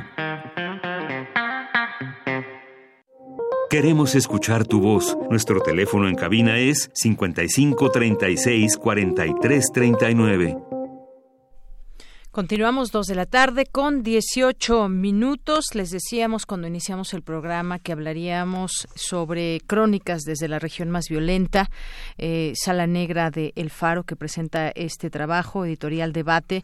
Ya en algún momento habíamos hablado de este proyecto eh, periodístico de investigación y le doy la bienvenida a este espacio de Prisma RU en Radio UNAM a Daniel Valencia Caravantes, periodista en El Faro desde, desde 2002 y editor desde 2015 es miembro fundador de Sala Negra, Premio de Derechos Humanos y Periodista del Año. ¿Qué tal, Daniel? Bienvenido, muy buenas tardes. Daniel. Muchas gracias, es un gusto estar con ustedes. Gracias por la oportunidad. ¿Me escuchas? Sí, ya te escucho, Daniel. Muchas gracias por estar con nosotros. Pues estuve leyendo este libro, que además es una investigación bastante, bastante amplia. Eh, me gustaría que nos, nos platiques un poco de cómo nace este proyecto de crónicas desde la región más violenta. Estas crónicas y estas historias que nos presenta, sin duda, son mm, pues muy crudas, muy fuertes. Platícanos un poco cómo nace este proyecto y cómo, cómo se desarrolló este, este trabajo tan amplio. Con gusto, Yanina. Eh, el libro es eh, básicamente la compilación de un, de un largo trabajo, de un esfuerzo de investigación que nació en el 2011, cuando en el Faro, el periódico salvadoreño formato digital, creamos la Sala Negra, que es básicamente un cuerpo colegiado de amigos periodistas que decidieron tratar de responder una pregunta, ¿no? Eh, que era por qué en Centroamérica nos matamos tanto. Eh, a partir de ahí decidimos que era necesario desde el periodismo, desde el periodismo en profundidad, tratar de recorrer la región, sobre todo los países en donde encontramos más picos de violencia, el Triángulo Norte de Centroamérica, Guatemala, Honduras y El Salvador, y tratar de llegar también a, a países como Nicaragua y Costa Rica, que digamos que son como un efecto reflejo en el que hay las mismas condiciones de pobreza y desigualdad, pero que no encontramos los fenómenos de violencia que existen en el Triángulo Norte. Eh, teníamos como metas tratar de explicar eh, una diversidad de temas que tampoco habían tenido respuestas ni desde el periodismo y probablemente muy cortas respuestas desde la academia en nuestras regiones. Estoy hablando, por ejemplo, del tema de las pandillas, la Mara Salvatrucha 13 y el Barrio 18, una de las dos más afamadas recientemente por Donald Trump porque la ha considerado un enemigo público de Estados Unidos y por la cual utiliza un discurso antiinmigrante para criticar a todos los centroamericanos, no al referirse a la Mara Salvatrucha 13. eh, queríamos entender también el fenómeno de cómo las cárceles se convierten literalmente en escuelas del crimen en nuestras regiones para potenciar a las familias eh, y también entender un poco la penetración del crimen organizado en narcotráfico en la región en la que luego descubrimos es ya se sabía, ¿no? Pero ahora con, con niveles altísimos y con agravantes altísimos y con, y con y complicidad del Estado, el tema del narcotráfico. Eh, en 2011 nace Sala Negra, recorre un largo trecho y al, quinto año decimos esto necesita conocerse, no solo en las páginas del Faro, sino también eh, producir un, materiales que permitan llegar a más gente. ¿no? Así nació un, primer capítulo que es Crónicas de la región que no cuenta y este que tú tienes ahora es las, el segundo aporte que el equipo de investigaciones pretende darle eh, a los lectores, ¿no es? Se agravó la situación. Pensábamos que estaba grave, pero nos damos cuenta que Centroamérica eh, ya, era, ya era una región que se hunde y ahora lo que estamos viendo son los efectos, ¿no? De cuán, de cuán hondo estamos llegando en nuestros niveles de violencia. Las migraciones que estamos viendo ahora, la crisis migratoria, en la que México se ha vuelto protagonista porque le toca ser un país de de tránsito que, que tiene una crisis eh, de, para atender a los migrantes en la frontera con Estados Unidos, es el resultado de eso, ¿no? De gente que ya no solo huye por el hambre, sino que gente que ya, ya llegó a niveles eh, de desesperanza que le, que le permiten tomar la decisión de dejarlo todo y huir arriesgando su vida porque si se quedan se mueren. Claro, geográficamente nos tocó este sitio y bueno, al paso de los migrantes nos hemos encontrado también muchas y tantas historias. Todo tiene un origen, la Mara, la Mara Salvatrucha tiene un origen eh, allá en Estados Unidos, en Los Ángeles, hacen una descripción en ese trabajo muy, muy interesante. ¿Qué hay después de nacimiento? Eh, ¿Cómo se fue desarrollando? ¿Cómo creció? ¿Hacia dónde? Todo este tema de las maras y sus efectos. Porque muy interesante también nos hablas, eh, nos hablan ustedes en el libro, por ejemplo, los mareros en Barcelona, en otros lugares como en Milán, en Italia. Cuéntame un poco también de, de estas historias, de cómo, cómo se fue expandiendo también eh, las maras. Sí, mira, eh, curiosamente lo, que padecemos en esta región, y México incluido, es el fenómeno migratorio y los reciclos del fenómeno migratorio. Y Estados Unidos, como este gran país receptor, que el Estado en determinado momento tomó decisiones políticas que no incluyó la comunicación con los países receptores, que eran nuestros países que venían de guerras, eh, venían de dictaduras, venían de situaciones de desigualdad eh, exacerbadas. las maras centroamericanas, la mara salvatrucha, el barrio 18 son eso, no son el producto de eh, el remanente de grupos de centroamericanos que huyendo de las guerras civiles de los 70 y 80 en Centroamérica recalan en Estados Unidos, en Los Ángeles particularmente, que es como el, núcleo de la mata de, del surgimiento de las dos pandillas, eh, y en el ecosistema de, de, pandillas angelinas, jóvenes centroamericanos sin educación, sin, sin poder dominar el idioma, sin oportunidades eh, más que la eterna clásica respuesta para los migrantes para encontrar trabajos de supervivencia en Estados Unidos, se, se tienen que enfrentar a ese ecosistema de pandillas y crean sus propias pandillas centroamericanas. Así nace la Mara Salvatrucha, así nace el barrio, el barrio 18, adscritas a ese a esa cultura pandillerina angelina. Eh, lo que ocurre a finales del momento es que Estados Unidos toma la decisión de deshacerse en una política de nuevo antimigratoria, en este caso de, del expresidente George Bush, padre, eh, y decide deportar de manera masiva a centroamericanos que hayan tenido como mínimo un, una infracción que afecte su estatus migratorio, es decir, que afecta el estatus migratorio, pero todavía con agravantes y son eh, infracciones penales. Así es. Millares de centroamericanos eh, regresan a El Salvador, Guatemala y Honduras, eh, países que recién están saliendo de sus guerras, países muy empobrecidos a consecuencia de la guerra, muy empobrecidos también por las corrupciones de la época y las desigualdades, y no encuentran futuro en esta zona. ¿no? A partir de ahí, segunda mitad, primera mitad, segunda mitad de los noventas, eh, lo que ocurre es una desatención de los estados y las pandillas en nuestras regiones mutan, empiezan a mutar, ¿no? Pasan de ser estos jóvenes que regresan deportados con una jerga y una cultura pandilleril que no tenían nada que venir a hacer a este país, más que estar parados a las esquinas, a encontrar que en la defensa de los territorios en los que llegaron, que son las zonas más pobres, eh, en El Salvador, por ejemplo, son las zonas más pobres, en donde están la mayoría de la población, que en la defensa del territorio pueden encontrar nexos con narcomenudeo eh, y pueden encontrar fuerza en extorsión como punto de partida para subsistir. Eh, a partir de ahí, en su guerra, en su propia guerra, en defensa del territorio, se vuelven exacerbadamente violentos.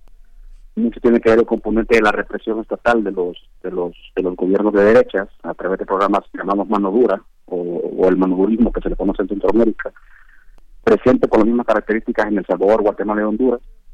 Eh, las pandillas replican el uso excesivo de la violencia de parte del Estado en lugar de programas de prevención que permitiera rehabilitaciones, el uso excesivo de la violencia ellos lo reproducen en su propia guerra interna y se fortalecen a partir de ahí en el uso de la violencia.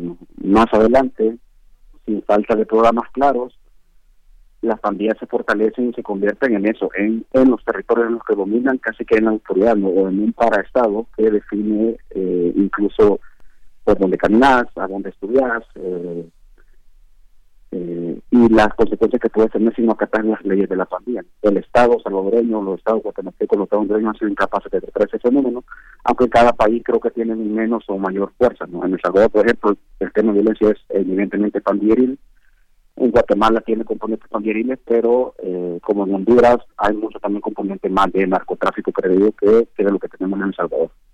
Así es, Daniel. Pues eh, todo esto que nos comentas es parte de, lo que contiene este libro, pero digamos un gran valor que tiene también este libro es justamente esas historias que se platican, que ustedes investigaron, que platican, por ejemplo, con un joven, si no mal recuerdo, allá en Long Island, de cómo, eh, cómo es que llega, cuánto tiempo tiene ahí y cómo se fue metiendo con grupos eh, pandilleros, pero sobre todo su entorno nos hace entender qué está pasando, su mamá. Eh, que de pronto pues tiene que trabajar muchísimo y entonces él se queda encerrado todo el día en casa y empieza a tener poco a poco contacto con estos grupos de pandilleros y cómo lo van envolviendo, que es una historia de tantas y de miles de, eh, de centroamericanos que eh, se encuentran allá en Estados Unidos. Y también estas, eh, digamos, esta intención de, la de estos propios grupos de cooptar gente joven que muchas veces pues no están, digamos, no tienen una identidad muy clara en este en este lugar hacia dónde van no, no se sienten pertenecientes empezando por el idioma. Todas esas historias que nos dan o el trabajo que hicieron también de, de campo le da un valor agregado muy muy grande porque nos hace comprender de primera mano lo que está sucediendo y conocer esas historias reales. Sí, mira, sin duda, uno, uno de los primeros objetivos que nos planteamos desde hace ocho años era que para entender el fenómeno de la violencia desde el periodismo o el periodismo no puede quedarse solo con una versión de los hechos, ¿no? O dos versiones de los hechos. Es como la forma clásica eh, en la que se ha cubierto violencia, sobre todo desde la nota roja, ¿no? Hay, hay cantidad de experiencias al respecto. Eh, en el que está la versión oficial, digamos, la autoridad que persigue, que reprime, y la versión de la víctima, ¿no? En este caso, a nosotros nos pareció bastante interesante encontrar la versión del señalado como victimario, y en efecto lo son, es decir, las pandillas no son un grupo de Boy Scouts eh, que se dedican a hacer o a hacer como de Robin Hood en sus comunidades, no, son delincuentes organizados eh, con mayor o menor estructura, pero detrás, en el trasfondo también encontramos que en, la cultura de violencia hay una escala de brisa, ¿no? Y aunque todos son victimarios, sin duda alguna creemos que es parte de los uno de los objetivos periodísticos del proyecto y del equipo de investigación que el Estado es responsable de las pandillas también. La desigualdad, en, la medida en que un Estado es incapaz de proveer educación o de erradicar la desigualdad en sociedades, genera caldo de cultivo en el que las pandillas, eh, el que las pandillas se nutren son su base para seguir creciendo. Desde hace más de ocho años, desde hace 15 años quizás, las autoridades insisten en que combaten a las pandillas, que las erradican, insisten en que capturan miles de pandilleros, pero la cifra de pandilleros no baja se mantiene como una constante entre los 40, 50, 60 mil solo en El Salvador, nada que en Guatemala y en Honduras. Y esos grupos, pese a que el Estado asegura tener control del área geográfica, de los municipios, de los departamentos, esos grupos en realidad son quienes mandan y definen eh, las relaciones incluso en, en la política. ¿no? Solo en El Salvador encontramos casos de vinculaciones con los principales partidos políticos eh, en tratos electorales con las pandillas para, para uno, para, para ganar elecciones y para ofrecerles a ellos eh, algún algún estipendio, incluso económico, para que ellos puedan seguir ejerciendo sobre la promesa de rehabilitación que nunca se ha cumplido. Eh, es decir, es necesario, creo yo, conocer para poder entender, eh, creo que uno de los aportes que busca el proyecto también, para poder entender la violencia y que ojalá alguien retome esa información, ya ese Estado, ya esa sociedad civil, para intentar cambiar las cosas, porque de fondo están las víctimas, las que sufren esa violencia, es necesario entenderlo, aprenderlo, conocerlo para poder eh, empezar a discutir y debatir posibles respuestas de salida. Eso no se ha hecho y nosotros esperamos que, estas historias sirvan como un aporte para, para ello, para que se haga. Claro. Pues Daniel, yo te agradezco mucho estos minutos aquí en Prisma RU de Radio UNAM, este trabajo. Invitamos a que la gente que nos escuche lo pueda eh, conocer, que se responda con este libro muchas de las preguntas que de pronto nos circundan. Ahora que vemos también mucho más visible esta migración, que siempre ha estado en México, pero ahora mucho más visible por miles, incluso que eh, han estado entrando a nuestro país, de que huyen los que en caravanas o por su cuenta abandonan distintas regiones, hacen algo las autoridades ante la barbarie cotidiana que miles enfrentan. Bueno, aquí podemos encontrar algunas respuestas y sobre todo comprender este fenómeno y este problema. Daniel, muchísimas gracias por estar con nosotros, Daniel Valencia. Muchas gracias a ustedes por el espacio y ojalá ojalá compartan con nosotros eh, continuar ese debate, ¿no? Que es lo que es lo que plantean muchos las historias que están en este libro. Claro que sí. Por supuesto, también invitarlos a que conozcan su página y toda la información que van subiendo ahí en el Faro, en Sala Negra, para que también conozcan lo que están haciendo las personas que están involucradas en este interesante, importante proyecto de eh, periodismo de investigación. Gracias y buenas tardes. Muchas gracias. Buenas tardes. Daniel, Daniel Valencia Caravantes es periodista en El Faro desde 2002. Nos presenta este libro junto con otros compañeros que han estado al tanto. Son, es un libro, como decía, de muchas páginas un poco más de 500 páginas, pero que vale la pena revisar y, y entender todo eso que nos dan, ese trabajo tan, tan eh, eh, bueno que hacen periodísticamente hablando, porque es mucha investigación y nos dan eh, pauta para conocer esas historias que se entretejen de la violencia. Continuamos. Relatamos al mundo. Relatamos al mundo.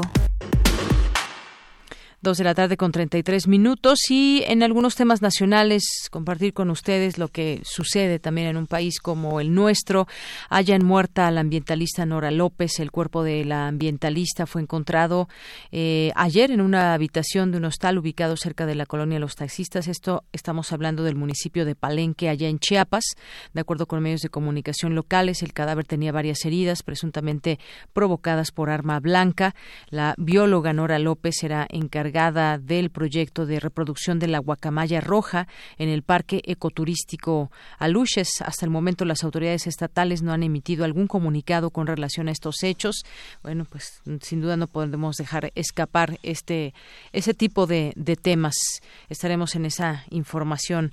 Eh, también en otro lugar, periodista pide ayuda a mujeres policías de Morelia y la agreden. Y estamos hablando de la reportera Mitzi Torres, que denunció un ataque en su contra el 20 de agosto por parte de dos mujeres policías municipales de Morelia, Michoacán, a quienes solicitó auxilio al ser víctima de un intento de violación. A través de un video que ya ha estado difundiéndose a través de redes sociales, eh, Mitzi, esta reportera que luego de padecer el intento de ataque sexual eh, durante las primeras horas del lunes, pidió ayuda a estas agentes municipales al presentarse al sitio del incidente y enterarse que la víctima era una reportera. Las dos policías no lo tomaron a bien, y emprendieron, porque quién sabe, pero emprendieron una serie de maltratos físicos y psicológicos acusando de influyentismo a la reportera Mitzi Torres. La denunciante acusa que fue trasladada a los separos y el médico legista se negó a emitir constancia de los golpes físicos recibidos por parte de las policías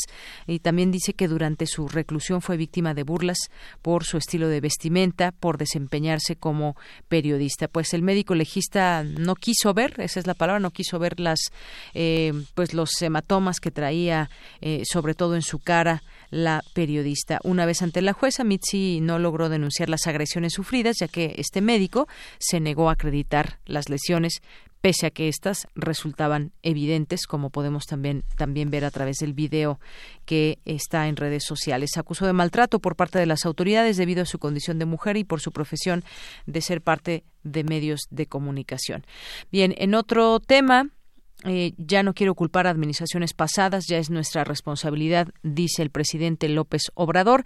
Declaró que ya no busca culpar a administraciones pasadas de lo que sucede en el país, que ya no es el tiempo de estar diagnosticando y, pues bueno, dijo ya es la responsabilidad de este actual gobierno. Eso respondió a un cuestionamiento que se le hizo en la conferencia de prensa de la mañana sobre los recursos del sismo de 2017 específicamente hablaba de ello, aclaró que solamente responsabilizará cuando se necesite para diferenciar de otros gobiernos, porque hay veces que eh, pues se dan este tipo de situaciones. Es lo que lo que dijo por la mañana con referencia a ese tema del terremoto de 2017. Y sobre el tema también eh, de esta joven que presuntamente fue violada por policías, las cámaras instaladas al interior de las patrullas de la Secretaría de Seguridad Ciudadana están funcionando y sirvieron como prueba en el caso de la menor de edad que denunció a policías por violación. El jefe de la policía capitalina, Jesús Horta Martínez, dijo que no eh, no han hecho ninguna revelación porque están protegiendo justamente y evitando que haya filtraciones de información. Y dijo que el material captado a través de las mismas no se ocultará como evidencia, ya que además sirven para un control interno de la corporación eh, policial. Pues sí, no olvidemos que las patrullas normalmente traen ahora ya, eh, no sé si todas, pero traen cámaras para eh, pues grabar todos esos momentos en donde son detenidas personas o cualquier situación que pueda eh, pasar dentro de estas unidades. Así que pues esta carpeta sigue abierta y seguimos teniendo también todas las preguntas posibles dentro de este caso. Son las dos con treinta y ocho minutos. Porque tu opinión es importante, síguenos en nuestras redes sociales, en Facebook como Prisma RU y en Twitter como arroba PrismaRU.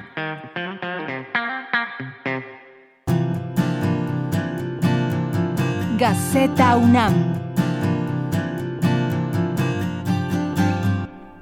Dos de la tarde con 38 minutos y le damos la bienvenida en este espacio al director de Gaceta UNAM, a Hugo Huitrón. ¿Cómo estás, Hugo?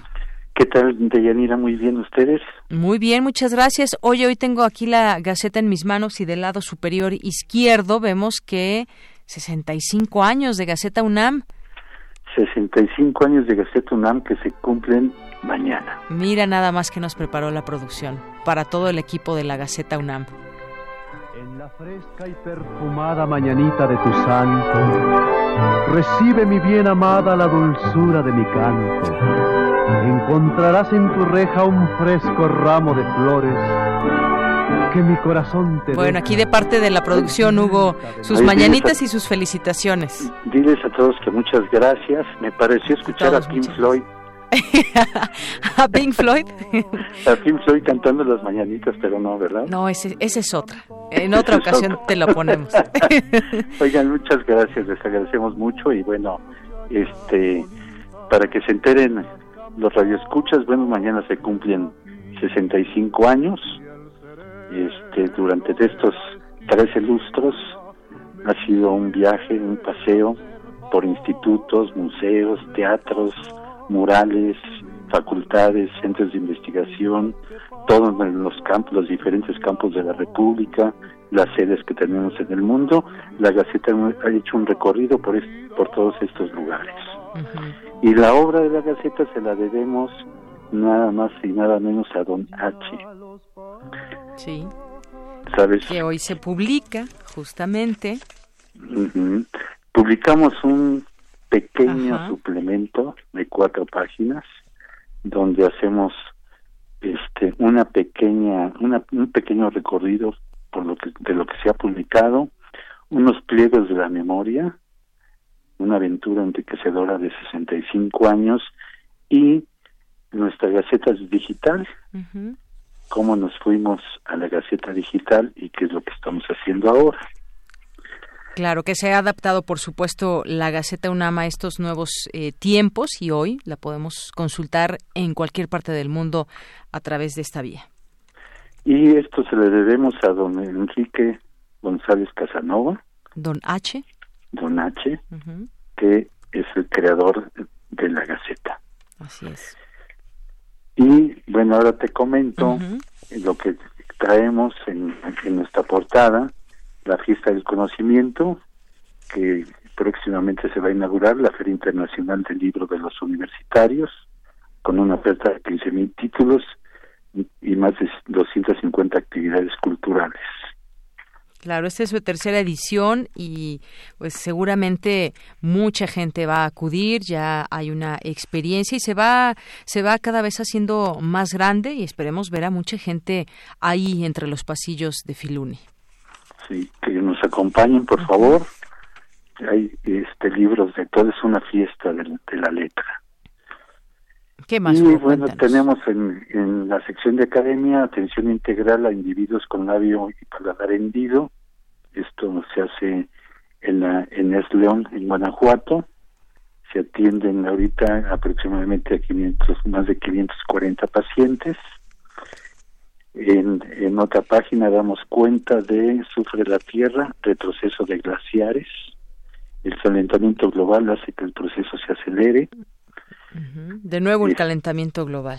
El calentamiento global y también hay una parte este, importante que dice, bueno, que estamos en la cuarta glaciación, que es cíclica, que independientemente que sí afecta eh, el, el, lo que hace el hombre, que produce el hombre, también ahí es un efecto del, del mundo, ¿no? de cíclico, pero debemos de tener mucho cuidado y ayudar para que esto no nos, nos suceda. En otra página tenemos que seguirá desaceleración de la economía global. Eh, sí. Teníamos otra, una reunión que hubo, estrechan vínculos sismólogos y gente de protección civil. Tema que siempre nos, nos interesa. De protección civil que siempre debemos de estar atentos y debemos, debemos de colaborar. Claro, y la universidad lista para apoyar a la sociedad con conocimiento y experiencias. Efectivamente. Y tenemos un programa de Cautitlán para elaborar composta con desechos orgánicos desde la FES Cautitlán. La ganadería, una de las actividades que emiten más gases de efecto invernadero.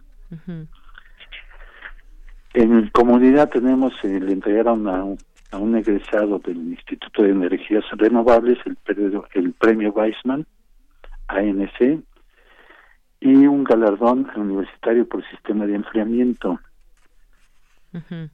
Y también un reconocimiento que ustedes ya dieron cuenta a nuestro rector, Enrique Graue, el reconocimiento que le otorgó la NUYES. Así es, aquí hablamos ampliamente de ello. Y hay una efeméride, el día de hoy es el día del bombero. Mm, pues mira, muchos saludos también a los a los bomberos. A los bomberos que hoy están festejando prevención clave para combatir, combatir incendios. Claro, y hay un equipo de bomberos en CEU también, este equipo de auxilio que se ha preparado para afrontar emergencias dentro y fuera de Ciudad Universitaria. Sí. el aniversario, el 80 aniversario de la Facultad de Ciencias, cuna de talentos, un premio de biodiversidad a expertos de la UNAM y Estados Unidos. Tenemos el Festival Impulso que va a empezar el próximo viernes propuestas novedosas. También los invitamos a que asistan. Hay música, hay diferentes espectáculos escénicos culturales. Así es, muchas cosas ahí en Impulso y chequen toda la programación, que ahí se podrán dar cuenta de lo que más les guste y acudir a este festival. Y ya para terminar, en la contraportada tenemos un doble triunfo en Panamericanos, Pumas de Oro, dos jóvenes que ganaron oro en dos pelotaris que ganaron oro este, por en parejas Dulce Figueroa y Luis Molina en pelota de goma y frontenis que son de los deportes que nos gustan mucho en México así es así es y... pues es lo que tenemos eh, de Yanira este muchas gracias por por este por las mañanitas. Bueno, es mañana el día, pero nos adelantamos. Nos adelantamos. Que tenemos la sección de Gaceta. Sí, les agradecemos mucho, les mandamos un abrazo y no se olviden, sean felices. Claro que sí. Hugo Vitrón, muchas gracias y un abrazo desde aquí a todo, a ti y a todo el equipo. Gracias, igual a ustedes, Deyanira. Buenas tardes. Gracias, muy buenas tardes, Hugo Buitrón. Porque tu opinión es importante, síguenos en nuestras redes sociales, en Facebook como Prisma RU y en Twitter como arroba PrismaRU. Queremos escuchar tu voz. Nuestro teléfono en cabina es 55 36 43 39.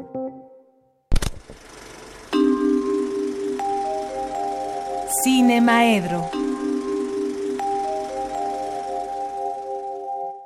Bueno, pues ya estamos hoy aquí en esta sección de Cinemaedro, los jueves, para hablar de cine y otras cosas más, con el maestro Carlos Narro. ¿Cómo estás, Carlos? Buenas tardes. Bien, ¿cómo estás? Muy bien.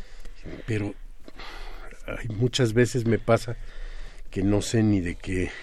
Oye, yo te quiero decir que vi, que vi una de las recomendaciones que nos diste la semana pasada, que es La ira o el Seol. Y me gustó mucho. Ah, qué bueno. Sí. Qué bueno. Es una una película que a mí me, me sorprendió, a pesar de que este Juan Mora es un gran director, un gran maestro y una gran persona. Yo me imaginaba que era buena, pero este me sorprendió porque es una película valiente, audaz, innovadora en el en la forma y no sé, arriesgada. Sí, exacto. Vale la pena, vale la pena verla. Vale la pena verla y, este y qué bueno que la viste, qué bueno que te gustó. Y qué bueno que sigue en cartelera. porque la semana pasada se me olvidó este recomendar El sueño del Maracame.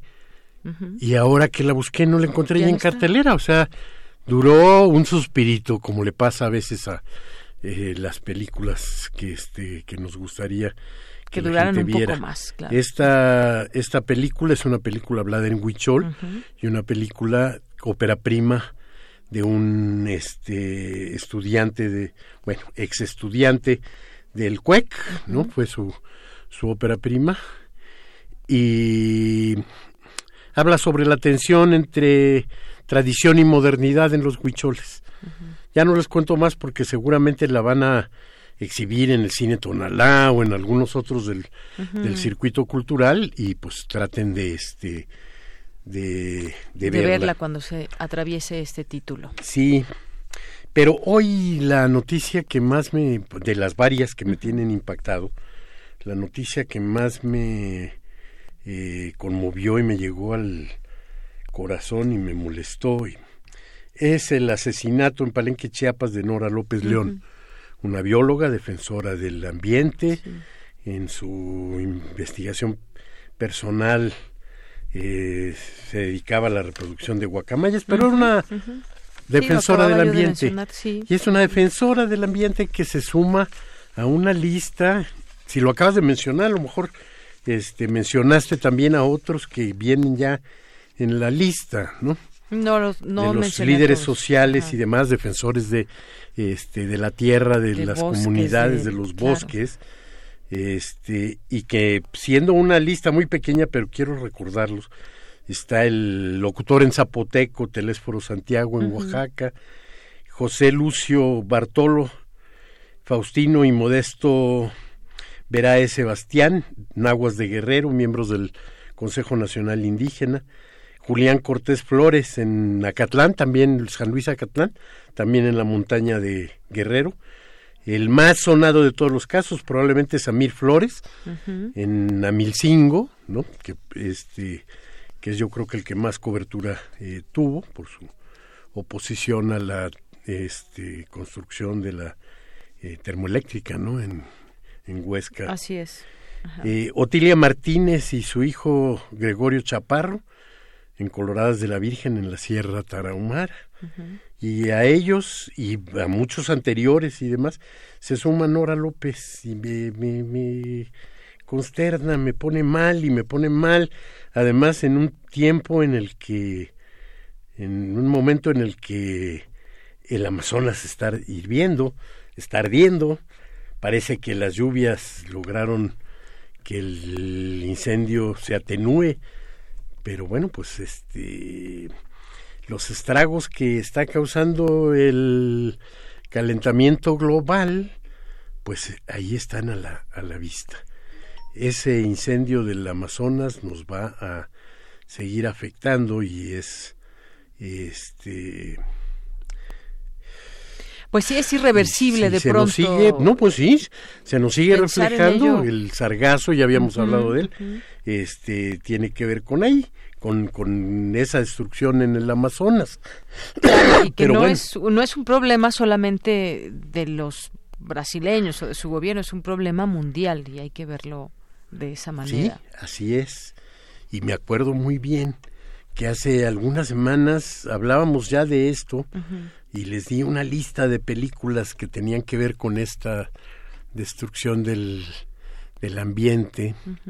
Hablamos de Happy Feet, y El Día de Mañana, Interestelar, eh, eh, pero este ahora sobre ese mismo tema quiero nada más darles los títulos y recomendar otras este otras tres películas que se pueden localizar en las en la, en la en el internet, en la red, como Bestias del Sur Salvaje, una película que en 2012 ganó la Cámara de Oro, de Beni Seitlin, en el, protagonizado por una súper encantadora niña de nueve años que este que le permitió ganar el premio de, Festival de Cannes, ¿no?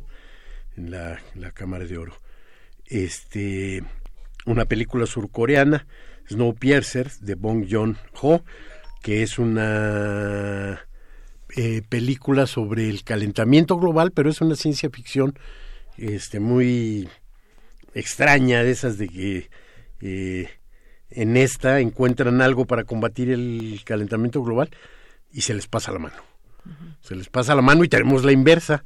Entonces vemos a la Tierra en una este, nueva era glacial en la que pues, prácticamente todos, este, todos, toda la vida desaparece del planeta, excepto esa pequeña comunidad en un tren en el que se vuelve a repetir las contradicciones entre el vagón de los poderosos y el resto de los trabajadores.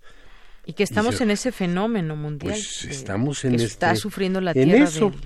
Y una película producida por Leonardo DiCaprio que se llama Before the Floods, que este de 2017 que pueden encontrar gratis en la web de National Geographic.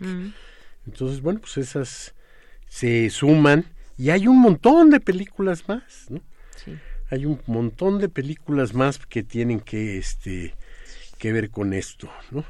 Sí, que nos ilustran muy bien justamente las películas, todo esto que está sucediendo nos, nos hacen de verdad mover un poco la conciencia y tratar de hacer algo desde nuestra pero mira el hecho de que de que maten a esta bióloga el hecho de que eh, justo este parece que los defensores de la, del ambiente de los bosques de los derechos indígenas a la tierra y demás este son ahora eh, despuesito de los periodistas quizá los el grupo más frágil en este en este país no en México la lista de asesinatos de líderes sociales en los últimos este qué sé yo 15 años es verdaderamente apabullante solo superada por Colombia fíjate nada más no o sea, en México tenemos centenares de, de asesinatos ya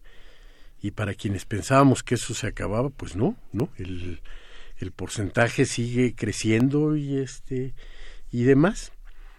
Y en esto de los crímenes en Colombia, que es, llevan el primer lugar en el mundo, nosotros estamos en el segundo, deshonroso segundo lugar, ¿no? En donde lo honroso sería no existir en esa lista. Pero entonces eh, sobre Colombia hay un documental interesantísimo de alguien que siguió, de un par de directores este, extranjeros, de este, norteamericanos específicamente, siguieron a líderes sociales amenazados de muerte durante más de un año en este en el norte de Colombia y el resultado fue nos están matando. Nos están matando es este eh, un, un documental realmente importante en el sentido de que nos muestra tan vivamente esto. Eh, y en esa lista que, que daba también de otras películas se me olvidó y se me olvidó desde el desde la primera vez que hablamos de esto de la destrucción del ambiente, hablar de un gran eh, director japonés, una figura mundial de la animación, que es Hayao Miyazaki, que tiene varias películas en las que se muestra su preocupación por el cuidado, la defensa del, del ambiente, ¿no? Eh, de hecho, su segunda película, Náusica, ya tiene que ver con este, con esto, y seguramente la más conocida, el, la princesa Mononoke, es una, una película también que podemos enclavar en esta conciencia que podemos desarrollar sobre lo que le hacemos al, al planeta y por qué tendríamos ya que estar de veras todos defendiéndolo. ¿no? O sea, yo creo que se eh, ha convertido, junto con los derechos humanos y la causa de las mujeres, en los tres grandes eh, eh, causas que puede uno defender y que yo creo que en esta obsoleta geometría y geografía de la este, derechas e izquierdas, nadie que no esté eh, del lado de esas tres causas puede decirnos a estas alturas de la de la vida que está en este en el lado izquierdo de la de la historia. Eh, sí ahí no hay lado correcto sino el viernes pasado la, la manifestación de las chicas en contra de la violencia este contra ellas contra las mujeres este niñas este, abusadas en el baño de un museo y todas estas cosas que nos ponen los pelos de punta.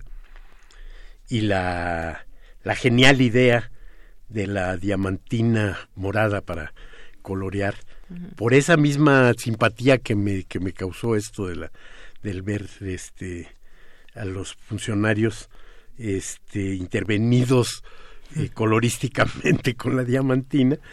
Eh, me metí a la Cineteca Nacional a ver una película que se llama Diamantino, que no tiene nada que ver, pero bueno, me, este, me dejó sorprendidísimo. Es una gran, gran película. la mejor película que he visto este, sobre fútbol, porque es una película sobre un futbolista que, que lleva ese mote de diamantino, que se parece demasiado a uno de los este, de los grandes del fútbol, Cristiano Ronaldo, se parece muchísimo. Sí. Y es un futbolista que pierde sus, sus habilidades, en fin. Este. Bueno, agregamos a la lista Diamantino. Vayan a verla. Eh, mañana es el estreno de Érase una vez en Hollywood. Ay, sí, es cierto. Que desde ya la, este, la, la recomiendo también. Y para quienes eh, están al pendiente en Netflix, este, esta semana la que vi fue Hasta los dientes, ah, de un egresado de la, de la UAM, que ahora es estudiante de la maestría en LENAC, de la maestría documental, Alberto Arandt que este que trata una cosa devastadora también que tiene que ver y de alguna manera con esto de los asesinatos de los líderes sociales. Pero son dos jóvenes que no la debían ni la tenían. Dos estudiantes de además modificaron de, de promedio de, una serie de cosas. Terrible. Netflix pues, hasta los dientes. Con esto nos quedamos muchas recomendaciones. Gracias, Carlos. Nos escuchamos el siguiente jueves. Y con eso nos despedimos. Gracias por su atención. Soy Deyanira Morán y en nombre de todo el equipo, gracias. Buenas tardes, buen provecho. Nos escuchamos mañana.